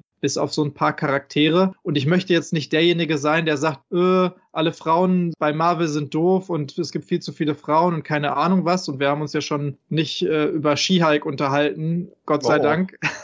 Stimmt, das machen wir jetzt gleich. Ne? Nein, bitte nicht. Ich kann das nicht. Aber ich äh, muss sagen, dass ich das mittlerweile tatsächlich auch eine der größten Schwächen von vielen Serien und Filmen finde, dass die jetzt alle starken Hauptcharaktere rausgenommen haben, egal ob es jetzt Frauen oder Männer sind, und die mit sehr schwachen Charakteren versuchen zu ersetzen. Das hast du jetzt hier in diesem Film und nimmst irgendwie zwei Hauptcharaktere raus, zwei männliche, und setzt dafür zwei Frauen da rein, die nicht wirklich viel können. Und das haben die jetzt nacheinander mit Iron Man gemacht, dann haben sie es mit Hawkeye gemacht. Und Hawkeye, muss ich sagen, finde ich die in, in Anführungsstrichen ersetzt, die junge Hawkeye-Schauspielerin sogar ganz cool. Aber die Charaktere an sich, die wirken super, super schwach und super blass im Gegensatz zu diesen starken Hauptcharakteren, die man jetzt über Jahre etabliert hat. Und in diesem Film ist es halt ähnlich. Deswegen war das für mich die größte Schwäche des Films, dass mir die Hauptcharaktere sehr egal waren irgendwie und, ich finde halt, äh, ich halt immer problematisch, wenn man dann die ganzen Nebenrollen mit irgendwelchen schauspielerischen Schwergewichten bestückt, die dann, wo du in jeder Szene merkst, die könnten die locker an die Wand spielen und nehmen dann aber immer nur irgendwelche kleinen Rollen ein. In dem Fall jetzt zum Beispiel Lupita Nyong'o oder so, wo ich das Gefühl hatte, ich könnte der jetzt noch eine Stunde zu gucken, ich hätte es cooler gefunden. Oder auch die, kommen gerade nicht auf ihren Namen aus Walking Dead oder so. Das waren so Publikumsmagneten. Aber auch diese, diese ganze Welt, ohne jetzt zu viel zu spoilern, einen Monat vor Avatar finde ich auch gewagt, kreativ Und ja, ich weiß nicht. Mich hat's. Ja, wer genervt. konnte ahnen, dass Avatar jetzt schon rauskommt nach 17 Jahren? Das kann man auch überraschen. Aber ja, gebe ich dir recht, gebe ich dir recht. Okay, gut, ich werde ihn auf jeden Fall anschauen. Äh, das gehört schon bei mir dazu. Ich glaube, der etabliert auch noch mal so ein bisschen was, was jetzt für die Zukunft vielleicht interessant sein könnte, das MCU. Also alleine deswegen, das ist ja das, was mir bei vielen Filmen in der Vergangenheit, bei vielen MCU-Filmen gefehlt hat. Und hier war zumindest wieder so ein bisschen mehr Verbindung zu dem ganzen Rest, hatte ich das Gefühl. Ja gut, zum Glück konntest du dich ja mit anderen Genres gut ablenken zu Black Panther, wobei du fandst den ja ganz okay oder ganz gut. Und Amsterdam war aber nicht so dein Ding, ne? Der lief am 3. November. Nee, also du hattest mich ja schon ein bisschen vorgewarnt. Ich habe den dann aber auch erst relativ spät gesehen. Da hatte ich mich gewundert, dass der überhaupt noch läuft und dachte mir, ja, ist irgendwas im Kino. Ja, komm, den hatte ich schon interessant gefunden, gehe ich mal rein. Und dann ist mir aufgefallen, dass er schon seit anderthalb Monaten lief zu dem Zeitpunkt. Ich habe den nämlich jetzt äh, Mitte Dezember gesehen. Und dann ist mir auch äh, klar geworden, warum da niemand reingegangen ist und warum der so schlecht äh, im Boxoffice abgeschnitten hat. Also Hauptdarsteller gar nicht mal so verkehrt. Ne? Christian Bale, ähm, dann John David Washington hier, der Sohn von Denzel. Und ähm, ich muss sagen, ich kann noch nicht mal hundertprozentig festmachen, warum ich den Film so komisch und irgendwie schlecht fand weil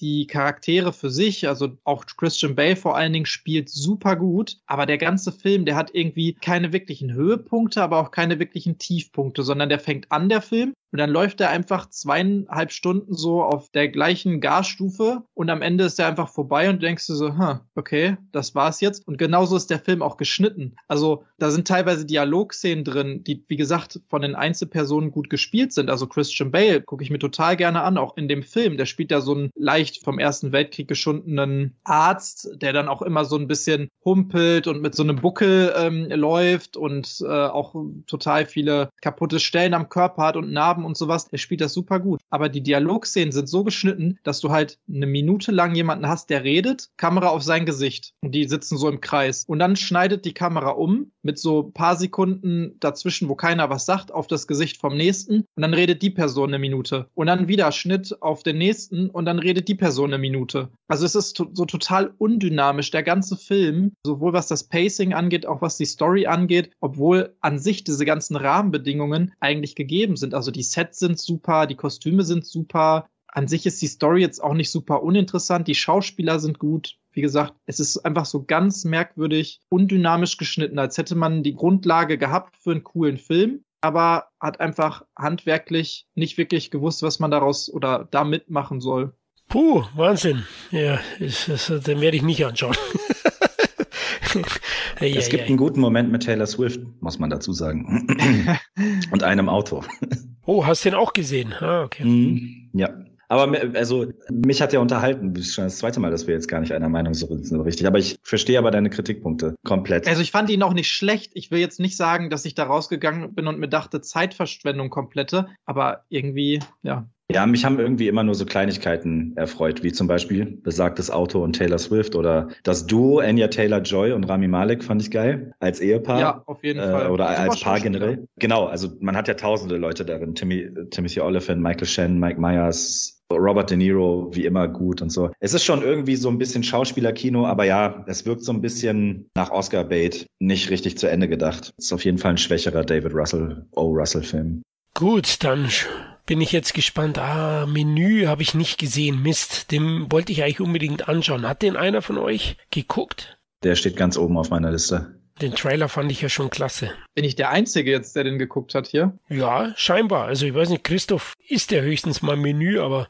Christoph fand den ganz interessant, aber hat auch schon wieder vergessen, dass der existiert. Also ich muss sagen, der war definitiv eines der Highlights meines Jahres. Also den würde ich vielleicht sogar unter meine Top 3, unter meine persönliche wählen. Übrigens auch wieder Anja Taylor Joy, die Frau mit den am weitesten auseinanderliegenden Augen. Aber wie so eine ich, Möwe.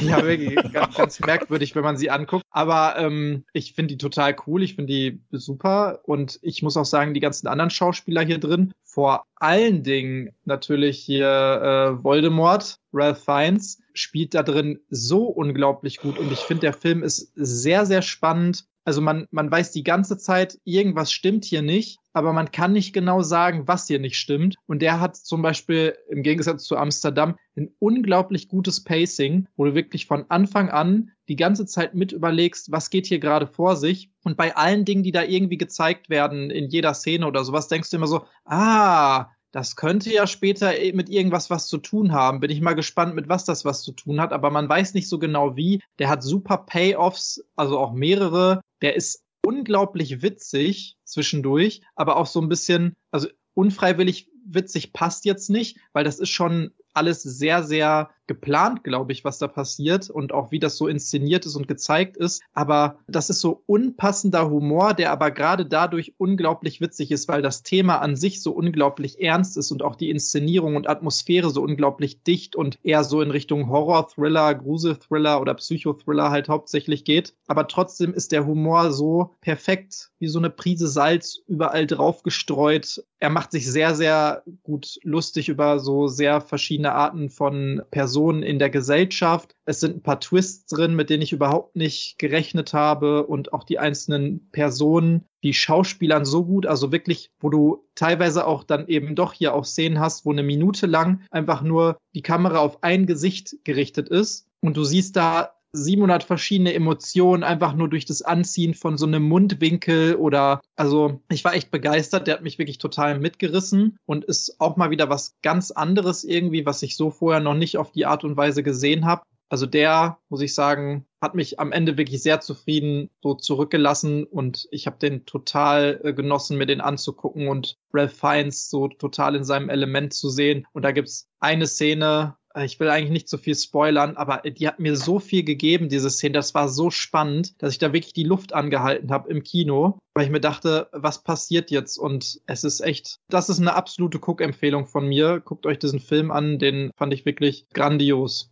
Okay, ja, ich habe auch ein, Krimi, aber Menü ist eher ein Thriller, ne? Ja, absolut Psychothriller, ja. Okay, na, also ich, gut, ich habe nur eine Krimi-Komödie zu bieten, nämlich Glass Onion, a Knives Out Mystery. Der ist ja tatsächlich am 23. November vorab limitiert in den deutschen Kinos gelaufen, auch in Amerika in den Kinos. Und das macht jetzt Netflix immer so, vier Wochen vorher. Am 23.12. ist er auf Netflix erschienen und ja, den ersten Teil fand ich damals sehr gut. Ich muss zwar sagen, den Mega-Hype, den der ausgelöst hat, den kann ich nicht ganz nachvollziehen. Also ich gebe jetzt nicht 10 von 10. Für mich ist es so ein 8, 8 von 10 Film gewesen, aber trotzdem keine Frage. Richtig unterhaltsam, richtig gut geschrieben, tolle Figuren dabei und auch die Vor Fortsetzung bietet praktisch dieselben Qualitäten. Der liebe Daniel Craig muss diesmal als berühmter Detektiv Bernard Blanc auf einer sonnigen Insel in Griechenland seinen neuen Fall lösen und so liefert auch äh, Drehbuchautor und Regisseur Ryan Johnson wieder höchst unterhaltsames Krimi-Rätsel mit viel Humor, mit einer Menge schillernden Charakteren, ja, durchgeknallten. Du hast wieder einen sehr namhaften Cast mit Dave Bautista, Kate Hudson ist dabei und noch einige andere. Ich muss zwar sagen, ich finde ihn insgesamt ein bisschen schwächer als den Erstling, weil es schon so ist, dass die Charaktere diesmal weniger interessant sind aus meiner Sicht und die vielen Wendungen wie in Teil 1, was ich auch an Teil 1 ein bisschen kritisiere, am Ende zur naheliegendsten Lösung kommt. Also es werden unglaublich viele ähm, Haken geschlagen, aber am Ende ist es der Täter, den du nach 10 Minuten vermutest, ja. Und das ist dann so, wo ich sage, ja, okay, der Weg ist das Ziel, ja, ist schon klar, aber es ist doch ein Whodunit-Film und äh, da sollte man einen vielleicht am Ende überraschen. Zumal dann ähm, bei der Auflösung dann eine unglaublich kindische Reaktion der Akteure geschieht, die dann für mich am Ende das Momentum dem Film nehmen. Und dadurch hat es auch der Fortsetzung für mich einen Punkt gekostet. Aber ansonsten kann ich nur sagen, hat er mir wieder großen Spaß gemacht und allein der erstklassige Daniel Craig ist sein Geld wert. Also der hat eine unglaubliche Spielfreude. Man merkt, er liebt diesen Charakter. Und ich denke, er wird da noch einige Filme drehen. Also schaut ihr euch wahrscheinlich je an, oder auf Netflix, oder habt ihr es schon gesehen? Ach nein, Teil 1 ging mir schon so auf den Sack und wirkte einfach nur wie ein wenig talentierterer Wes Anderson. Also ganz im Ernst, oh, fuck it. Also da bin ich wahrscheinlich zu alt für. Das kommt nur wegen Last Jedi, gib's zu. Und wegen Looper. Looper war auch scheiße. Christ aus, Christoph, aus. Äh, die anderen beiden hoffentlich, wo haben die Lust bekommen? Äh, ich habe ihn gesehen. Ich habe ihn sogar erst ah. vor zwei Tagen gesehen. Aber im Prinzip hast du auch genau äh, gesagt, was ich dazu getweetet habe. Also erstmal muss ich sagen, Knives Out war für mich der Film des Jahres. also ich habe den geliebt oder ich liebe den immer noch, den Film. Das liegt natürlich auch wieder den an ersten, Anna ja, du? Ja, den ersten, ja. genau. Ja, das liegt vor allen Dingen aber auch an Anna de Armas, die ich tatsächlich auch schauspielerisch diesmal richtig gut fand. Und ich habe mich mega gefreut auf Glass Onion. Ich habe zwar von vornherein gesagt, warum braucht es überhaupt einen zweiten Teil dafür? Das ist für mich so eine Reihe gewesen, wo ich dachte, man hätte das jetzt auch einfach mal so stehen lassen können. Aber dann, je näher der Film dann mit seiner Veröffentlichung kam, desto mehr habe ich mich dann irgendwie doch drauf eingelassen und drauf gefreut. Und irgendwie auch die ersten Lobeshymnen waren dann auch so extrem, dass ich gedacht habe, hm, vielleicht dann doch die große Überraschung. Und ja, also Daniel Craig finde ich in der Rolle sogar besser als im ersten Teil noch, weil man ihm aber auch mehr Zeit und Raum gegeben hat, das noch so ein bisschen ausleben zu dürfen. Aber auch direkt danach finde ich, merkt man dann, dass dieses Mal Netflix da mit im Spiel ist. Weil wieder, da kann man sich jetzt wiederholen, wieder von allem mehr draufgesetzt wurde. So, okay, äh, Benoit Blanc ist der, äh, da, da wurde angedeutet, dass er schwul ist. Nein, wir müssen jetzt definitiv zeigen, dass er schwul ist. Knives Out war ganz witzig, dann brauchen wir jetzt noch mehr Humor. Die Figuren, oh, die waren ja ganz schillernd. Dann brauchen wir jetzt noch krasser schillernde Figuren. Und das raubt diesem ganzen Film, also wie habe ich es geschrieben, also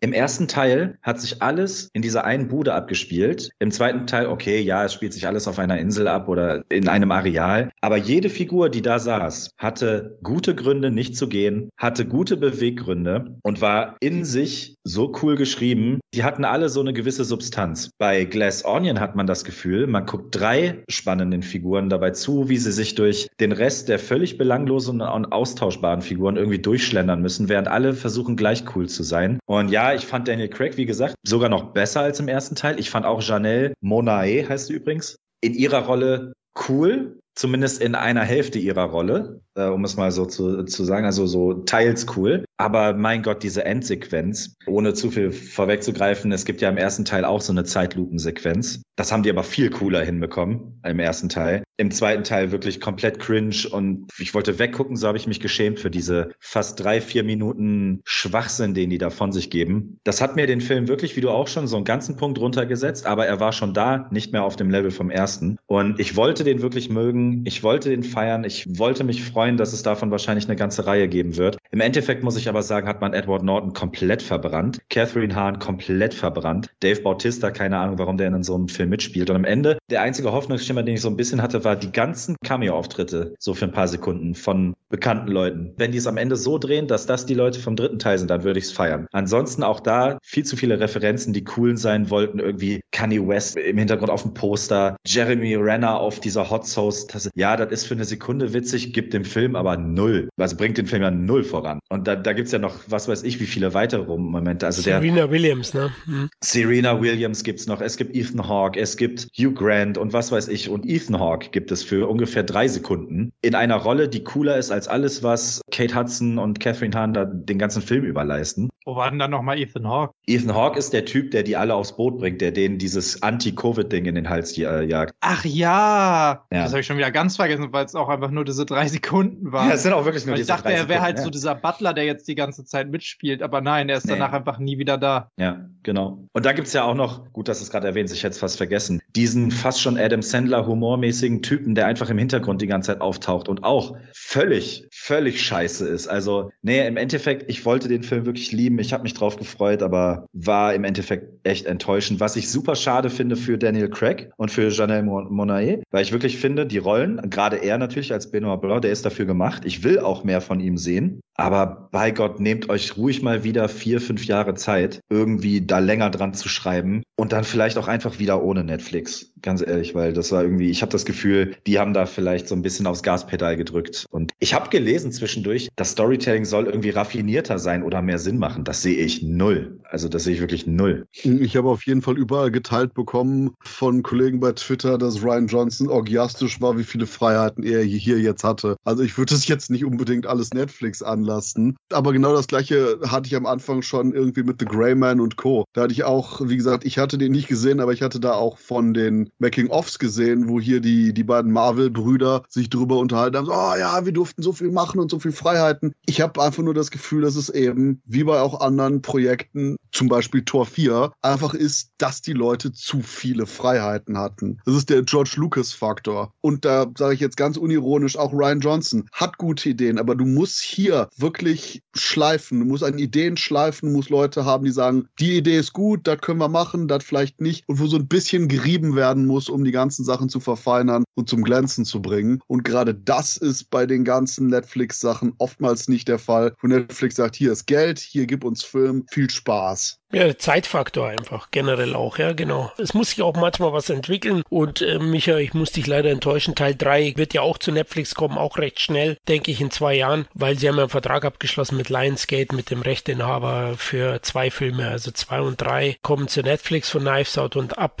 Teil 4 gehört das Franchise oder die Reihe oder die ID wieder äh, Lionsgate. Das steht schon fest. Also kommt relativ schnell sicherlich der dritte mit Netflix-Beteiligung. Aber Tobi, du hast den auch gesehen? Ich habe den auch gesehen. Ich habe den sogar im Kino gesehen. Die eine Woche, die er denn lief. Und ich fand ihn gut. Also ich freue mich auch auf den dritten Teil. Ich äh, kann viele der Kritikpunkte auf jeden Fall verstehen, fand es aber überhaupt nicht so extrem wie einige von euch jetzt. Ich finde aber auch, dass gerade beim ersten Teil der Fokus sehr stark auf der Story lag die hinten raus trotzdem noch Sinn gemacht hat, aber eben nicht so schnell durchschaubar war. Allerdings muss ich sagen, beim ersten Teil hatte mich auch gerade so die Story hier und da mal kurz verloren. Also da hatte ich nicht immer so die gesamte Zeit den Überblick. Hier beim zweiten Teil ist die Story einfach so banal gewesen und man hat sich überhaupt nicht mehr auf die Story fokussiert, sondern sie war sehr, sehr einfach durchschaubar. Damit will ich nicht sagen, dass ich sofort alles äh, voraussehen oder voraussagen konnte, schon am Anfang des Films, aber äh, hinterher die Auflösung war halt nicht besonders Punkt.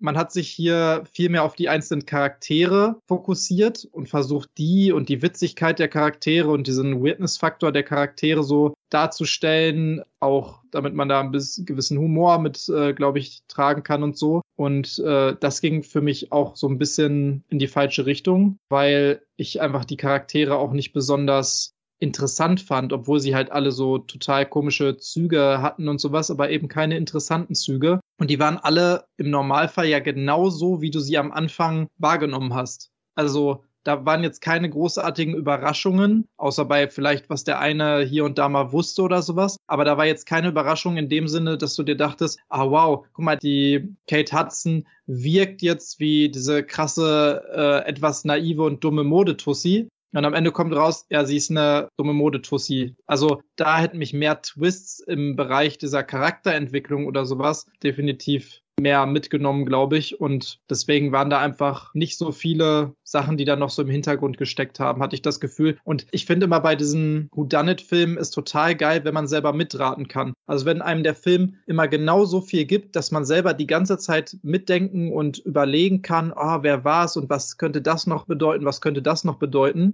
Und im Endeffekt gibt es dann aber einen Payoff, weil der dich eben überrascht aber du trotzdem bei einigen Sachen sagen konntest, ja, ey, guck mal, das ist mir doch auch schon aufgefallen, das habe ich doch auch gedacht. Und bei diesem Film hatte ich das irgendwie nicht so wirklich das Gefühl, weil der einfach zu simpel bei vielen Sachen gestrickt war und so viele, in Anführungsstrichen, ich will noch nicht mal sagen, falsche Fährten gelegt hat, weil das waren eigentlich gar keine falschen Fährten, sondern ich habe mir bei so vielen Sachen, habe ich so viel reininterpretiert während des gesamten Films. Das hat mir Spaß gemacht, aber am Ende wurde nicht eine einzige Sache davon aufgelöst oder wurde gesagt, ja stimmt, das ging jetzt genau in die Richtung. Also es gab kein richtiges Payoff, aber das habt ihr ja auch schon gesagt, damit dass halt die Geschichte am Ende so aufgelöst wurde, dass es das Offensichtlichste war und das war eben nicht der Fokus des Films. Das ist schade bei so einem Whodunit-Film, wo das ja eigentlich der Kern des Ganzen sein sollte. Das hat der was erste ja, Film halt total geil gemacht. Was ich, was ich geil fand, war für, also den, den Gag an sich fand ich geil, dass dann am Ende Benoit Blanc dreimal betont, dass er nicht drauf kam, weil es so offensichtlich war,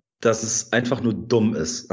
so. Ja, auf jeden Fall. Also der Film weiß es selber irgendwie. Ja, ne? irgendwie weiß er es selber, aber das lasse ich nicht als Kniff durchgehen. Nee, ich fand in dem Moment, ja. ich fand das geil, diesen, diesen Diss von ihm, weil er so ein bisschen aus seiner Rolle rauskam. Aber das ist auf gar keinen Fall irgendwie doppelter Boden oder was weiß ich. Das ist einfach nur ein geiler Gag. Aber das war witzigerweise genau das, was ich in dem Moment gedacht habe. Ja, auf jeden Fall. Genau das dachte ich mir auch. Und da dachte ich mir auch in dem Moment, als ich im Kino saß, so, ja gut, es war offensichtlich Absicht. Aber auf der anderen Seite denke ich mir dann so, ja, äh, nee, so leicht kommst du mir da jetzt aber auch nicht raus. Mhm. Ist ja auch nicht so. Es schreibt er wahrscheinlich im Nachhinein, oh scheiße, na, jetzt bin ich das nochmal durchgegangen, aber die Dreharbeiten sind schon gestartet. Was machen wir denn, Daniel? Ah ja, okay, lass uns einen Gag einbauen und die denken, es ist Meta.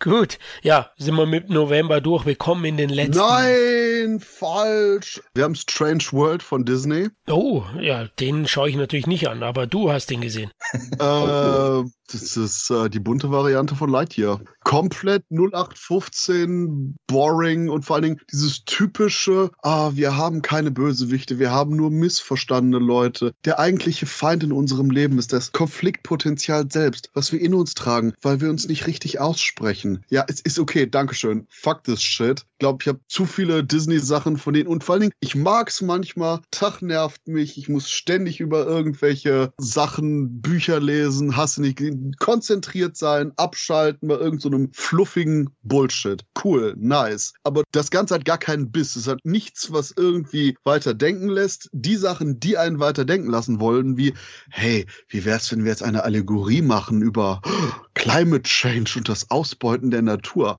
okay, Thema, whatever, mach mal. Das Problem ist, wenn man doch nur zwei Sekunden mitdenkt, besonders bei den verschiedenen, oh, wir wollen ja noch Twists haben. Ha, wie machen wir das denn? Anscheinend scheiße, weil alles nicht funktioniert, wenn man länger drüber nachdenkt ab der Hälfte des Films. Disney anscheinend wieder dieses, oh ja, stimmt, oh Gott, ich brauche jetzt wieder so ein Disclaimer wie Michael gerade. Hm. Okay, Disney hat schon wieder einen von ihren homosexuellen Nebencharakteren, der super, yo, aktivistisch ist, genau wie bei Jungle Cruise, wo der etwas hm, etepetete, aber eigentlich super coole Nebencharakter in einer Stelle kurz in einer Einstellung sagt, oh ja, und ich bin ja auch schwul, ja. Und wenn du das wegmachst, nichts fehlt, genauso wie hier, wenn du das einer der drei Hauptcharaktere schwul ist, am Anfang kurz wegschneidest, ich glaube zwischendurch eine Dialogzeile wegmachst, kannst du das dann sofort hier in den Arab Arabischen Emiraten und China und Coke verkaufen. Und alle so, yeah, yeah, voll das äh, Vorführen wieder von den wunderbaren Werten. Und nee, es ist zum einen bei der Konfliktsache dieses typische, oh ja, jetzt reden wir mal, Daddy, super. Von der Welt her, ja, wahrscheinlich die Produktionsdesigner und Co. haben echt gute Arbeit geliefert. Das Styling sieht cool aus. Die eigentlichen Charaktere sehen alle aus wie irgendwelche grotesken Monster, weil die irgendwelche super runden 2D-Charakterdesigns eigentlich haben, aber da diese hyperrealistischen Fleischtexturen draufhauen, wodurch das Ganze einfach nur aussieht wie irgendwelche Monster, die gerade bei Seth Brundle aus dem Teleporter geschloppt sind. Ach, und ja, keine Ahnung, inhaltlich ist es ist okay. Man kann das irgendwie gucken, wenn man einfach nur bunte Bilder für 90 Minuten haben will. Es ist einfach nur so langweilig, lustlos, abgesehen vom Design, dahergerotztes 0815 Kino. Schmerzhaft schmerzhaft in seiner absoluten Belanglosigkeit. Jetzt ist aber mal gut. ich find's geil, wie Christoph da immer reingeht. So, nein, wir haben noch einen ganz wichtigen Film vergessen, über den wir echt reden müssen. Ja, Christoph, wie war der denn? Ja. ja gut, er ist schwer Aber zu wisst, begeistern. Wisst ihr, was ich mit dem Design meine? Mit diesen komischen, wie gesagt, sind super cartoony Figuren, aber die knallen da so hyperrealistische Hauttexturen drauf. Sieht fucking weird aus. Ich fand's auch total komisch. Also ich glaube, ich weiß, was du meinst. Das dachte ich mir schon beim Trailer, dass dieser Stil total merkwürdig war. Ich glaube, der ist ja auch übelst gefloppt, der Film. Ja, Obwohl und der Tenor, den ich gelesen habe, war, der Film soll viel besser sein als das, was er jetzt bekommen hat von den ganzen Leuten irgendwie. Wie gesagt, das Design sieht gut aus. In den besten Momenten fühlte ich mich erinnert an äh, Disneys Atlantis. Was Aber ein sehr guter Film ist. Ich, ich, ich mochte den auch, aber das ist halt nur das, wo ich mich dran erinnert gefühlt habe, weil ein paar Szenen so ähnlich waren. Wie gesagt, das Design von der Welt her ist ganz cool. Ich hätte nur echt irgendwie eine Art von interessanterem Film als diese absolut, wie sagen die Amis so schön, Cookie Cutter. Und das hier ist Cookie Cutter as fuck, was die Charaktere angeht. Puh, jetzt hoffen wir, dass wir im Dezember noch ein paar Highlights haben zum Abschluss. Okay, jetzt habe ich hier noch was im November. Jetzt bin ich aber gespannt. Poppyfield oder was? Oder Neptune Mad, Frost. Mad Heidi. Oh, hast du den gesehen? Ah, schön. yes. Krautsploitation at its best. Ja, Swissploitation, bitteschön, ja. Das Problem, ja, man merkt, dass der Film über fünf Jahre gedreht wurde oder so. Die Bösewichte sind das Beste am Film. Casper Van Dien und, ah, ich weiß leider nicht, wie der andere heißt, aber sein, sein Grützi hier Untergebener, okay, das war jetzt bayerisch, oder? Ist egal, ist alles das Gleiche. Schweiz, Bayern, kannst du mal einen Kamm scheren. Ähm, äh, die Bad Guys sind unterhaltsam und der Film ist immer dann am besten, wenn er quasi diese Schweiz-Klischees übersteuert und ins absolut Absurde überhöht. Der Film ist leider ziemlich shit, wenn er irgendwie Exploitation-Film sein will, weil er nicht ansatzweise die richtige Gangart dafür hat. Der ist nicht gemein genug, der ist nicht ansatzweise extrem genug, der ist nicht ansatzweise zeigefreudig genug dafür. Der hat irgendwie im Film verteilt, glaube ich, sieben, acht, lasse zehn, zehn Splatter-Gags sein, die über einen Verlauf von 80 Minuten verteilt sind, teilweise aus dem Nichts kommen, wo du denkst, oh, fuck, stimmt ja, wir sind gar nicht bei irgendeinem ab 12 absurden Adventure-Movie, sondern bei einem Exploitation-Film angeblich. Ups. Und ach, keine Ahnung, also ich denke ernsthaft, wenn die hier die Gewalt ein bisschen runtergeschraubt hätten, aber dafür das Absurditätenpotenzial ein bisschen höher, wäre der Film besser geworden, weil der Film hat eben immer dann seine besten Momente, wenn er einfach nur absurder Quatsch ist und eben jetzt nicht so auf, hey, erinnert ihr euch noch an Grindhouse von Tarantino und Rodriguez, yo, dem Zuschauer in die Seiten knufft.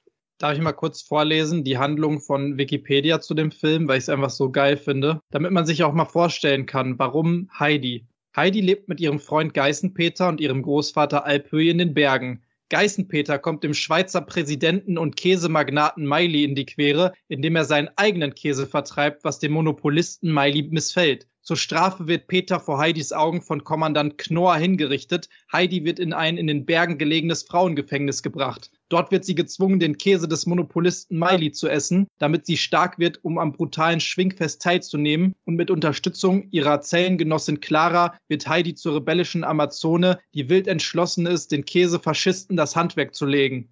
Erstens ist es eine furchtbare Zusammenfassung und zweitens, das, was du alles vorgelesen hast, ist die komplette Handlung der ersten 80 Minuten dieses 90-minütigen Films. Und vor Perfekt. allen Dingen, das wäre viel lustiger, weil der Punkt ist hier, äh, Smiley hat Miley, Miley ist quasi so eine Art naziartiger äh, Schweizfaschist, der die Unreinen der Schweizer ausmerzen will, was in diesem Fall die Laktoseintoleranten sind. Und dann bekommen die Leute quasi Käse serviert und werden von dem mehr oder weniger Gehirn gesteuert. Und eben diese überzogenen Schweiz-Klischees, das ist das, wo der Film fun ist, weil es einfach nur so absurd ist. Zum Beispiel das Miley-Hauptquartier ist mit der Käsefabrik einfach nur so ein riesigen Käsedesign. Cool gemacht. Aber zum Beispiel die ganze Frauenknast-Sache, die typisch klassisch Exploitation, lesbische, sadistische Frauenknast-Chefin, ist anscheinend weder sadistisch noch lesbisch. Okay. Uh, oh, hm. wir, wir, haben keinerlei irgendwie geartete Exploitation-Nacktheit. Wenn du einmal aus Versehen nicht zwinkerst, hast du wahrscheinlich die einzigen Brüste im Film sonst verpasst. Und ist deswegen dieses ganze, oh, guck mal, ich bin Exploitation-Film. Aber der kriegt das einfach nicht auf die Reihe, weil der das nicht macht, was Exploitation-Filme tun. Es ist keine Exploitation im Sinne von den klischeehaften Sex- und Gewaltsachen, aber von dem Schweiz-Teil. Deswegen, wie gesagt, als Satire selber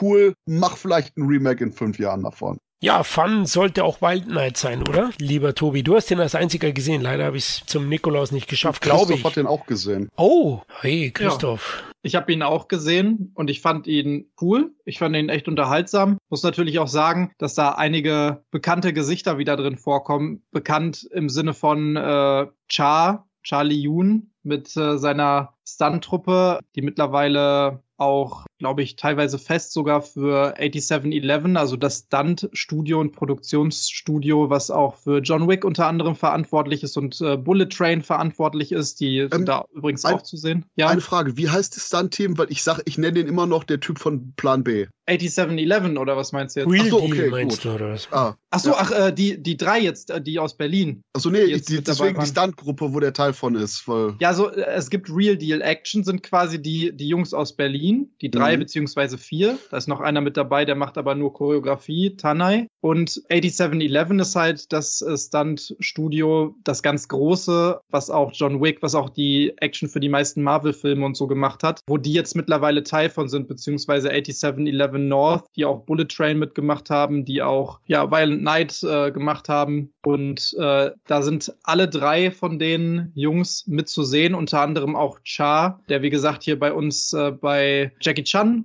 schon mit dabei war, bei unserem Jackie Chan Podcast. Super lieber Typ, alle drei richtig cool und lieb. Habe ich noch dieses Jahr getroffen. Da haben sie auch ein bisschen was erzählt. Finde ich wirklich total witzig, die jedes Mal zu sehen und diesmal auch in so großen Rollen. Also da freue ich mich immer persönlich, wenn die dann tatsächlich auch mal paar Minuten Screentime haben und dann auch äh, Sprechrollen. Sowas ist ja immer relativ besonders. Und äh, die wurden auch in den Behind the Scenes kommen, die öfter vor zu dem Film, wurden hochgelobt. Das ist ja was total Tolles ist, wenn man Stuntmen hat, die gleichzeitig eben auch nicht nicht nur Stuntman sein können, sondern eben auch äh, Action-Schauspieler sein können. Und die haben sehr witzige Todesszenen auf jeden Fall auch in dem Film, ohne zu mhm. Aber mir hat der Film wirklich viel Spaß gemacht und ich glaube, am besten zusammenfassen kann man das Ganze als eine Mischung aus Kevin allein zu Hause und John Wick. Das wird es, glaube ich, relativ gut treffen.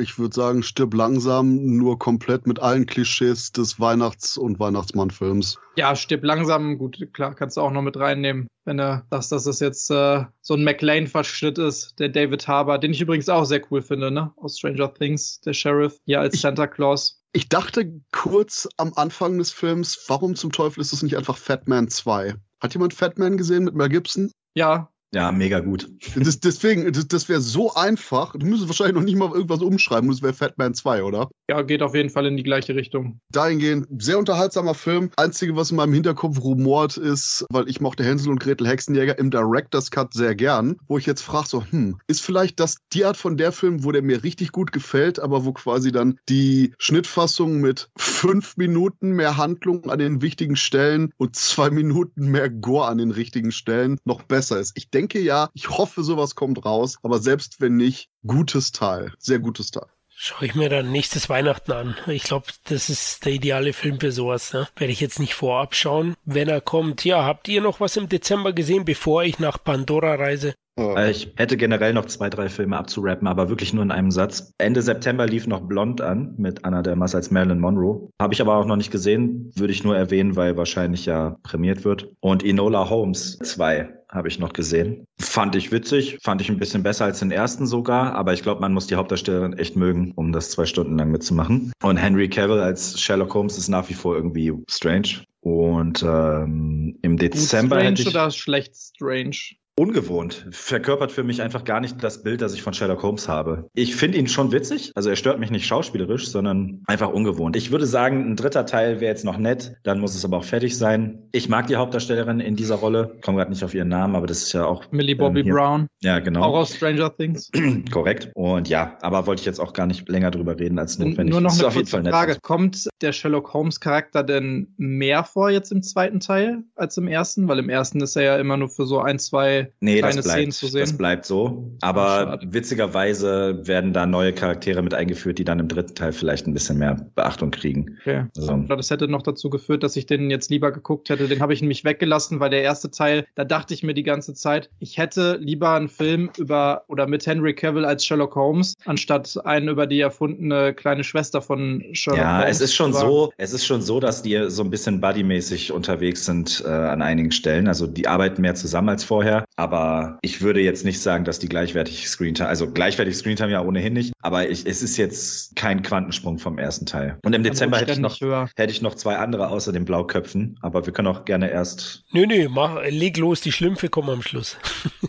okay. Ich würde auf jeden Fall noch empfehlen, das Guardians of the Galaxy Weihnachtsspecial oder Holiday Special, so hat es Disney Plus ja, glaube ich, genannt, wo es im Großen und Ganzen einfach darum geht, irgendwo erwähnt, glaube ich, Chris Pratt, aka Star-Lord, in einem der alten Filme, das zitiert er ja die ganze Zeit Footloose, also Kevin Bacon. Und wenn man die Reihe ja jetzt so ein bisschen verfolgt hat, trauert er ja immer noch dem Tod von äh, Gamora hinterher und ist deswegen bedrückt. Und die, ich komme nicht auf ihren verkackten Namen gerade, aber einer aus dem Team, Die sie mit möchte, den Fühlern. ja, die mit den Fühlern, die Antenne. Mantis. Äh, Mantis, genau. Möchte er, dass, dass er sich äh, besser fühlt und äh, im Großen und Ganzen ist der Plan, Kevin Bacon von der Erde zu entführen, um ihn die Weihnachtstage zu verschönern. So, sagen wir mal so. Viel mehr will ich jetzt gar nicht darüber quatschen.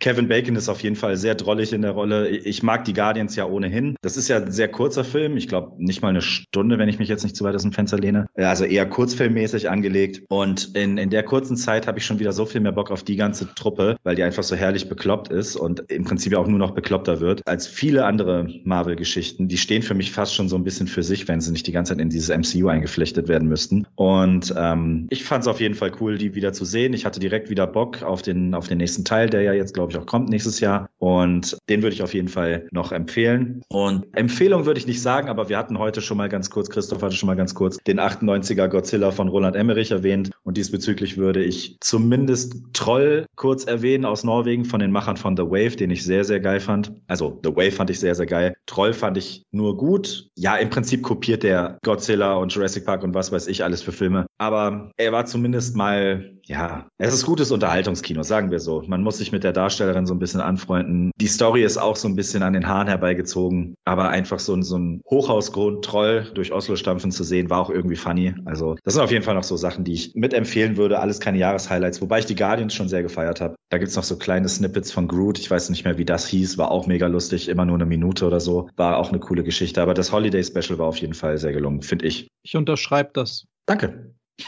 Sehr schön, gut. Dann kommen wir zum Abschluss zu dem großen Film. Am Ende wird es auch sicherlich der erfolgreichste des Jahres. Man sieht es jetzt schon an den Zahlen. Ja, Avatar, also so richtig heiß, muss ich sagen, war ich nicht drauf. Klar habe ich den ersten Teil damals auch, 2009 war es, gefeiert und war in Sachen 3D-Technik schon revolutionär und hat das Ganze auch ein bisschen befeuert, wobei es von anderen Filmen nie in dieser Qualität dann umgesetzt wurde wie bei Avatar. Aber es ist bis heute so, dass ich, ja, das ist es mir diesen Figuren, den Naavi heißen sie, glaube ich, ja, dass ich die nie so wirklich cool fand. Die sehen sich alle ein bisschen zu ähnlich. Es fehlt an Ecken und Kanten. Also, ich sag's mal so, ich würde mir da nie eine Actionfigur oder so von denen kaufen. Bei Star Wars habe ich den letzten Hinterwalds äh, den es gibt, gesammelt früher. Also, das ist so eine Sache, wo ich jetzt im Vorfeld mal dazu sagen möchte. Aber Avatar, The Way of Water ist ein audiovisuelles Brett. Also, James Cameron hat es wieder geschafft, da eine unglaubliche Optik zu erschaffen und verzaubert da auch mit dieser neuen Pandora-Welt. Also, wir folgen ja den Figuren, also Sally oder der Familie Sally mittlerweile weiter auf der Flucht vor den Menschen, die auch im zweiten Teil eben Ressourcenklau betreiben auf Pandora und äh, Sully flieht, um seinen Stamm zu schützen aus der Waldgegend in die Meeresgegend sozusagen. Also da lernst du dann andere Pandora-Bewohner kennen. Also das machen sie super, vor allem auch die Wassereffekte und so. Immer wieder musst du dich zwicken im Kino und sagen, hey, das ist nicht echt. Das ist im Studio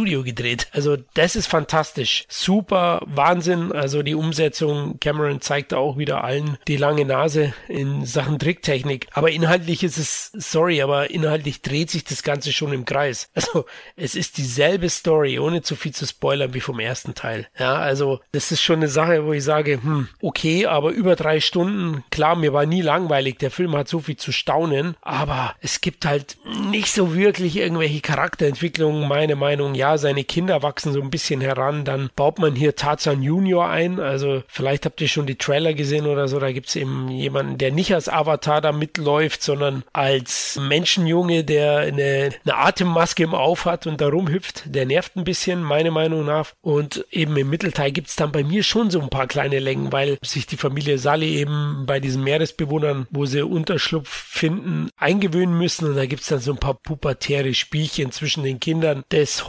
Häuptlings, der, ich nenne mal Häuptling, oh, darf ich das heute noch? den Häuptling der Meeresbewohner. Ich frage mich nur gerade, ob das zu Avatar The XXX Parody wird, so wie du das erzählst. ja, Mai und eben Sullys Kindern. Und da muss ich echt sagen, also da geht ein bisschen mehr. Sorry, Leute, aber nur die Effekte und dann, meiner Meinung nach, ist man da inhaltlich schon sehr faul. Auch James Cameron, weil der Schurke ist ja auch derselbe wie in dem vorherigen Film. Also es wird alles sehr, sehr schnell. In den ersten paar Minuten wird alles klar dargelegt und dann hast du praktisch denselben Film wie Teil 1 inhaltlich, aber visuell natürlich ein wahnsinniges Erlebnis. Deswegen musst du den im Kino gesehen haben. Ja, das ist Blockbuster Pflichtprogramm. Da geht nichts dran vorbei und er schafft es dann doch auch, trotz der paar nervenden Punkte, die ich erwähnt habe, in einem hochemotionalen Finale einen wieder zu packen. Ja. Also das, das schafft Cameron einfach. Er, er weiß da wirklich mit einfachen Stellschrauben richtig zu drehen, um, um den Zuschauer zu packen. Und ja, ihr werdet ihn eh im Kino anschauen und ähm, ihr bekommt praktisch dasselbe wie den ersten Teil. Wenn ihr den ersten Teil super fandet, werdet ihr den auch gut finden. Wenn ihr den ersten Teil schon sagtet, hm, überhyped, dann wird es euch da genauso gehen. Trotzdem ist es sicherlich einer der Filme, über die im Nachhinein oder aus retrospektivischer Sicht 2022 groß geredet wird. Habe ich euch jetzt Bock gemacht? Habe ich zu viel verraten oder?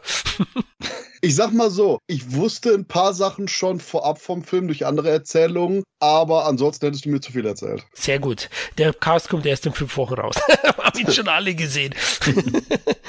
also, ich gehe ja morgen rein und wir haben völlig bewusst uns für den Film um 16 Uhr entschieden, weil ich schon befürchtet hatte, dass wenn ich da um 12 Uhr nachts irgendwann rauskomme, ich mega aggro sein werde weil ich, wie du schon gesagt hast, ich gehöre auch zu denen, die Avatar audiovisuell geil fanden, aber die ganze Geschichte an sich, es bleibt halt einfach der mit dem Wolftanz im Blau. Und Sam Worthington ist auch einfach kein guter Schauspieler. Da kann er noch so viel Blau auf seinem Gesicht haben, das, das weiß ich. Da hat er sich einen für die Filme ins Netz geholt. Da hätte er lieber was umschreiben müssen, meiner Meinung nach. Und dann kommt noch dazu, dass ich überhaupt keinen Zugang zu diesen, also gar keine emotionale Bindung zu diesen Navi habe. Und ich finde auch, also Avatar hat jetzt vielleicht vielleicht gerade noch den Absprung geschafft, aber noch ein, zwei Jahre mehr und es wäre ein Running Gag geworden, dass der immer noch an diesen Film dreht. Also, wenn ich überhaupt mal irgendwann gehypt war auf den zweiten Teil, dann ist das fünf Jahre her. Es tut mir so ein bisschen leid, das zu sagen, weil ich immer einer von denen bin, die nicht vergessen zu betonen, dass sie gerne wieder so Origin und eigene Stories hätten, anstatt diese ganzen Remakes und Franchises und was weiß ich. Aber du hast es ja dann gerade selber schon gesagt, wenn dann auch nur das Audiovisuelle immer der Quantensprung ist, dann weiß ich nicht, dann machst zehn Minuten lang und lass alle Leute kurz draufjissen gelesen und fertig ist, aber darauf musst du ja nicht viermal drei Stunden Filme machen oder was ich dann noch bei Film drei und vier befürchte, also was ich da gehört habe. Das soll ja noch länger gehen. Ich will jetzt nicht sagen, du hast es mir schlecht geredet, weil ich weiß ja, auf was ich mich einlasse.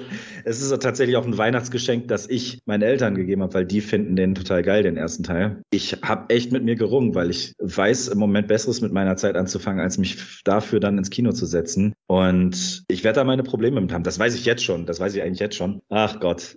Gut, zu negativ wollte ich jetzt gar nicht rüberkommen, aber ja. Nee, also wie gesagt, ja. es kann ja auch sein, dass ich morgen rausgehe und mich das Audiovisuelle dann wieder doch so eingenommen hat, dass ich denke, geil. Also ich feiere ja Mad Max Fury Road total und da kann man ja nicht sagen, dass das storytechnisch jetzt megamäßig deep gewesen wäre oder so. Ne? Also es kann ja auch so oder so kommen. Aber wie gesagt, der erste, da war ich schon irgendwie so underwhelmed und ja, ich, ich befürchte so ein bisschen, das könnte wieder so sein. Ich glaube, da gibt es aber auch niemanden, der wirklich da so eine richtig tiefgründige, krasse Story erwartet, oder? Die meisten Menschen gehen da wahrscheinlich für dieses audiovisuelle Erlebnis äh, rein. Und genau wie du sagst, also wenn der einem das gibt und deswegen sollte man sowas sicherlich auch im Kino und dann auch im IMAX gucken oder so, wenn man die Möglichkeit hat. Das mache ich dann nämlich auch. Dann bin ich absolut zufrieden damit, äh, was der Film mir gibt. Und ich denke mir bei sowas auch immer so ein bisschen Props an James Cameron, also dass der dafür jetzt, keine Ahnung, zehn Jahre braucht, äh, um diesen zweiten Teil rauszuhauen, obwohl er schon seit zehn Jahren eben auch daran arbeitet. Gut, das ist jetzt vielleicht nicht das beste Beispiel von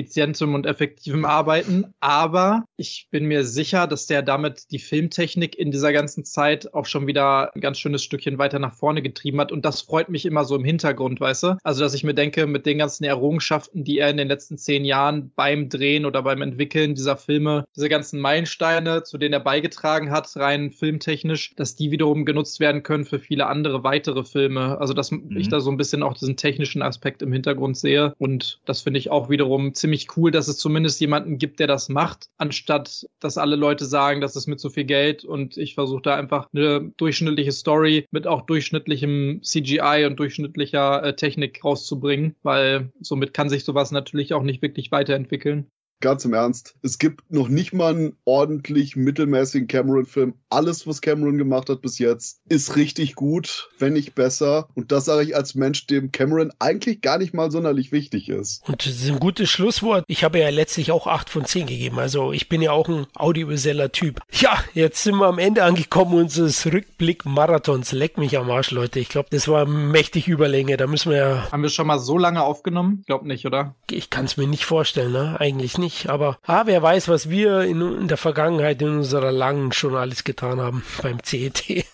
ja, erstmal vielen lieben Dank, Jungs, für eure Lebenszeit. Ja, die war ja ziemlich üppig dieses Mal und eure Leidenschaft. Gerne immer wieder. Ja, liebe Hörer, auch euch vielen lieben Dank fürs Zuhören und für eure Treue. Ja, wir hoffen, ihr konntet jetzt den ein oder anderen Tipp mitnehmen, was ihr dann noch vielleicht im Heimkino schaut oder ins Kino. Geht in Avatar rein, keine Frage, muss man auf der großen Leinwand gesehen haben. Ja, wir würden uns freuen, wenn ihr euch bei uns meldet, nach dem Motto liken, teilen, liebhaben und uns damit helft, dass wir für andere besser sichtbar sind. Auch Sternebewertungen bei Spotify oder iTunes-Bewertungen selbst sind immer wieder gern gesehen von uns und auch auf unseren Social-Media-Kanälen könnt ihr gerne Kontakt zu CET aufnehmen. In diesem Sinn, macht's gut, bis zum nächsten Mal. Ciao.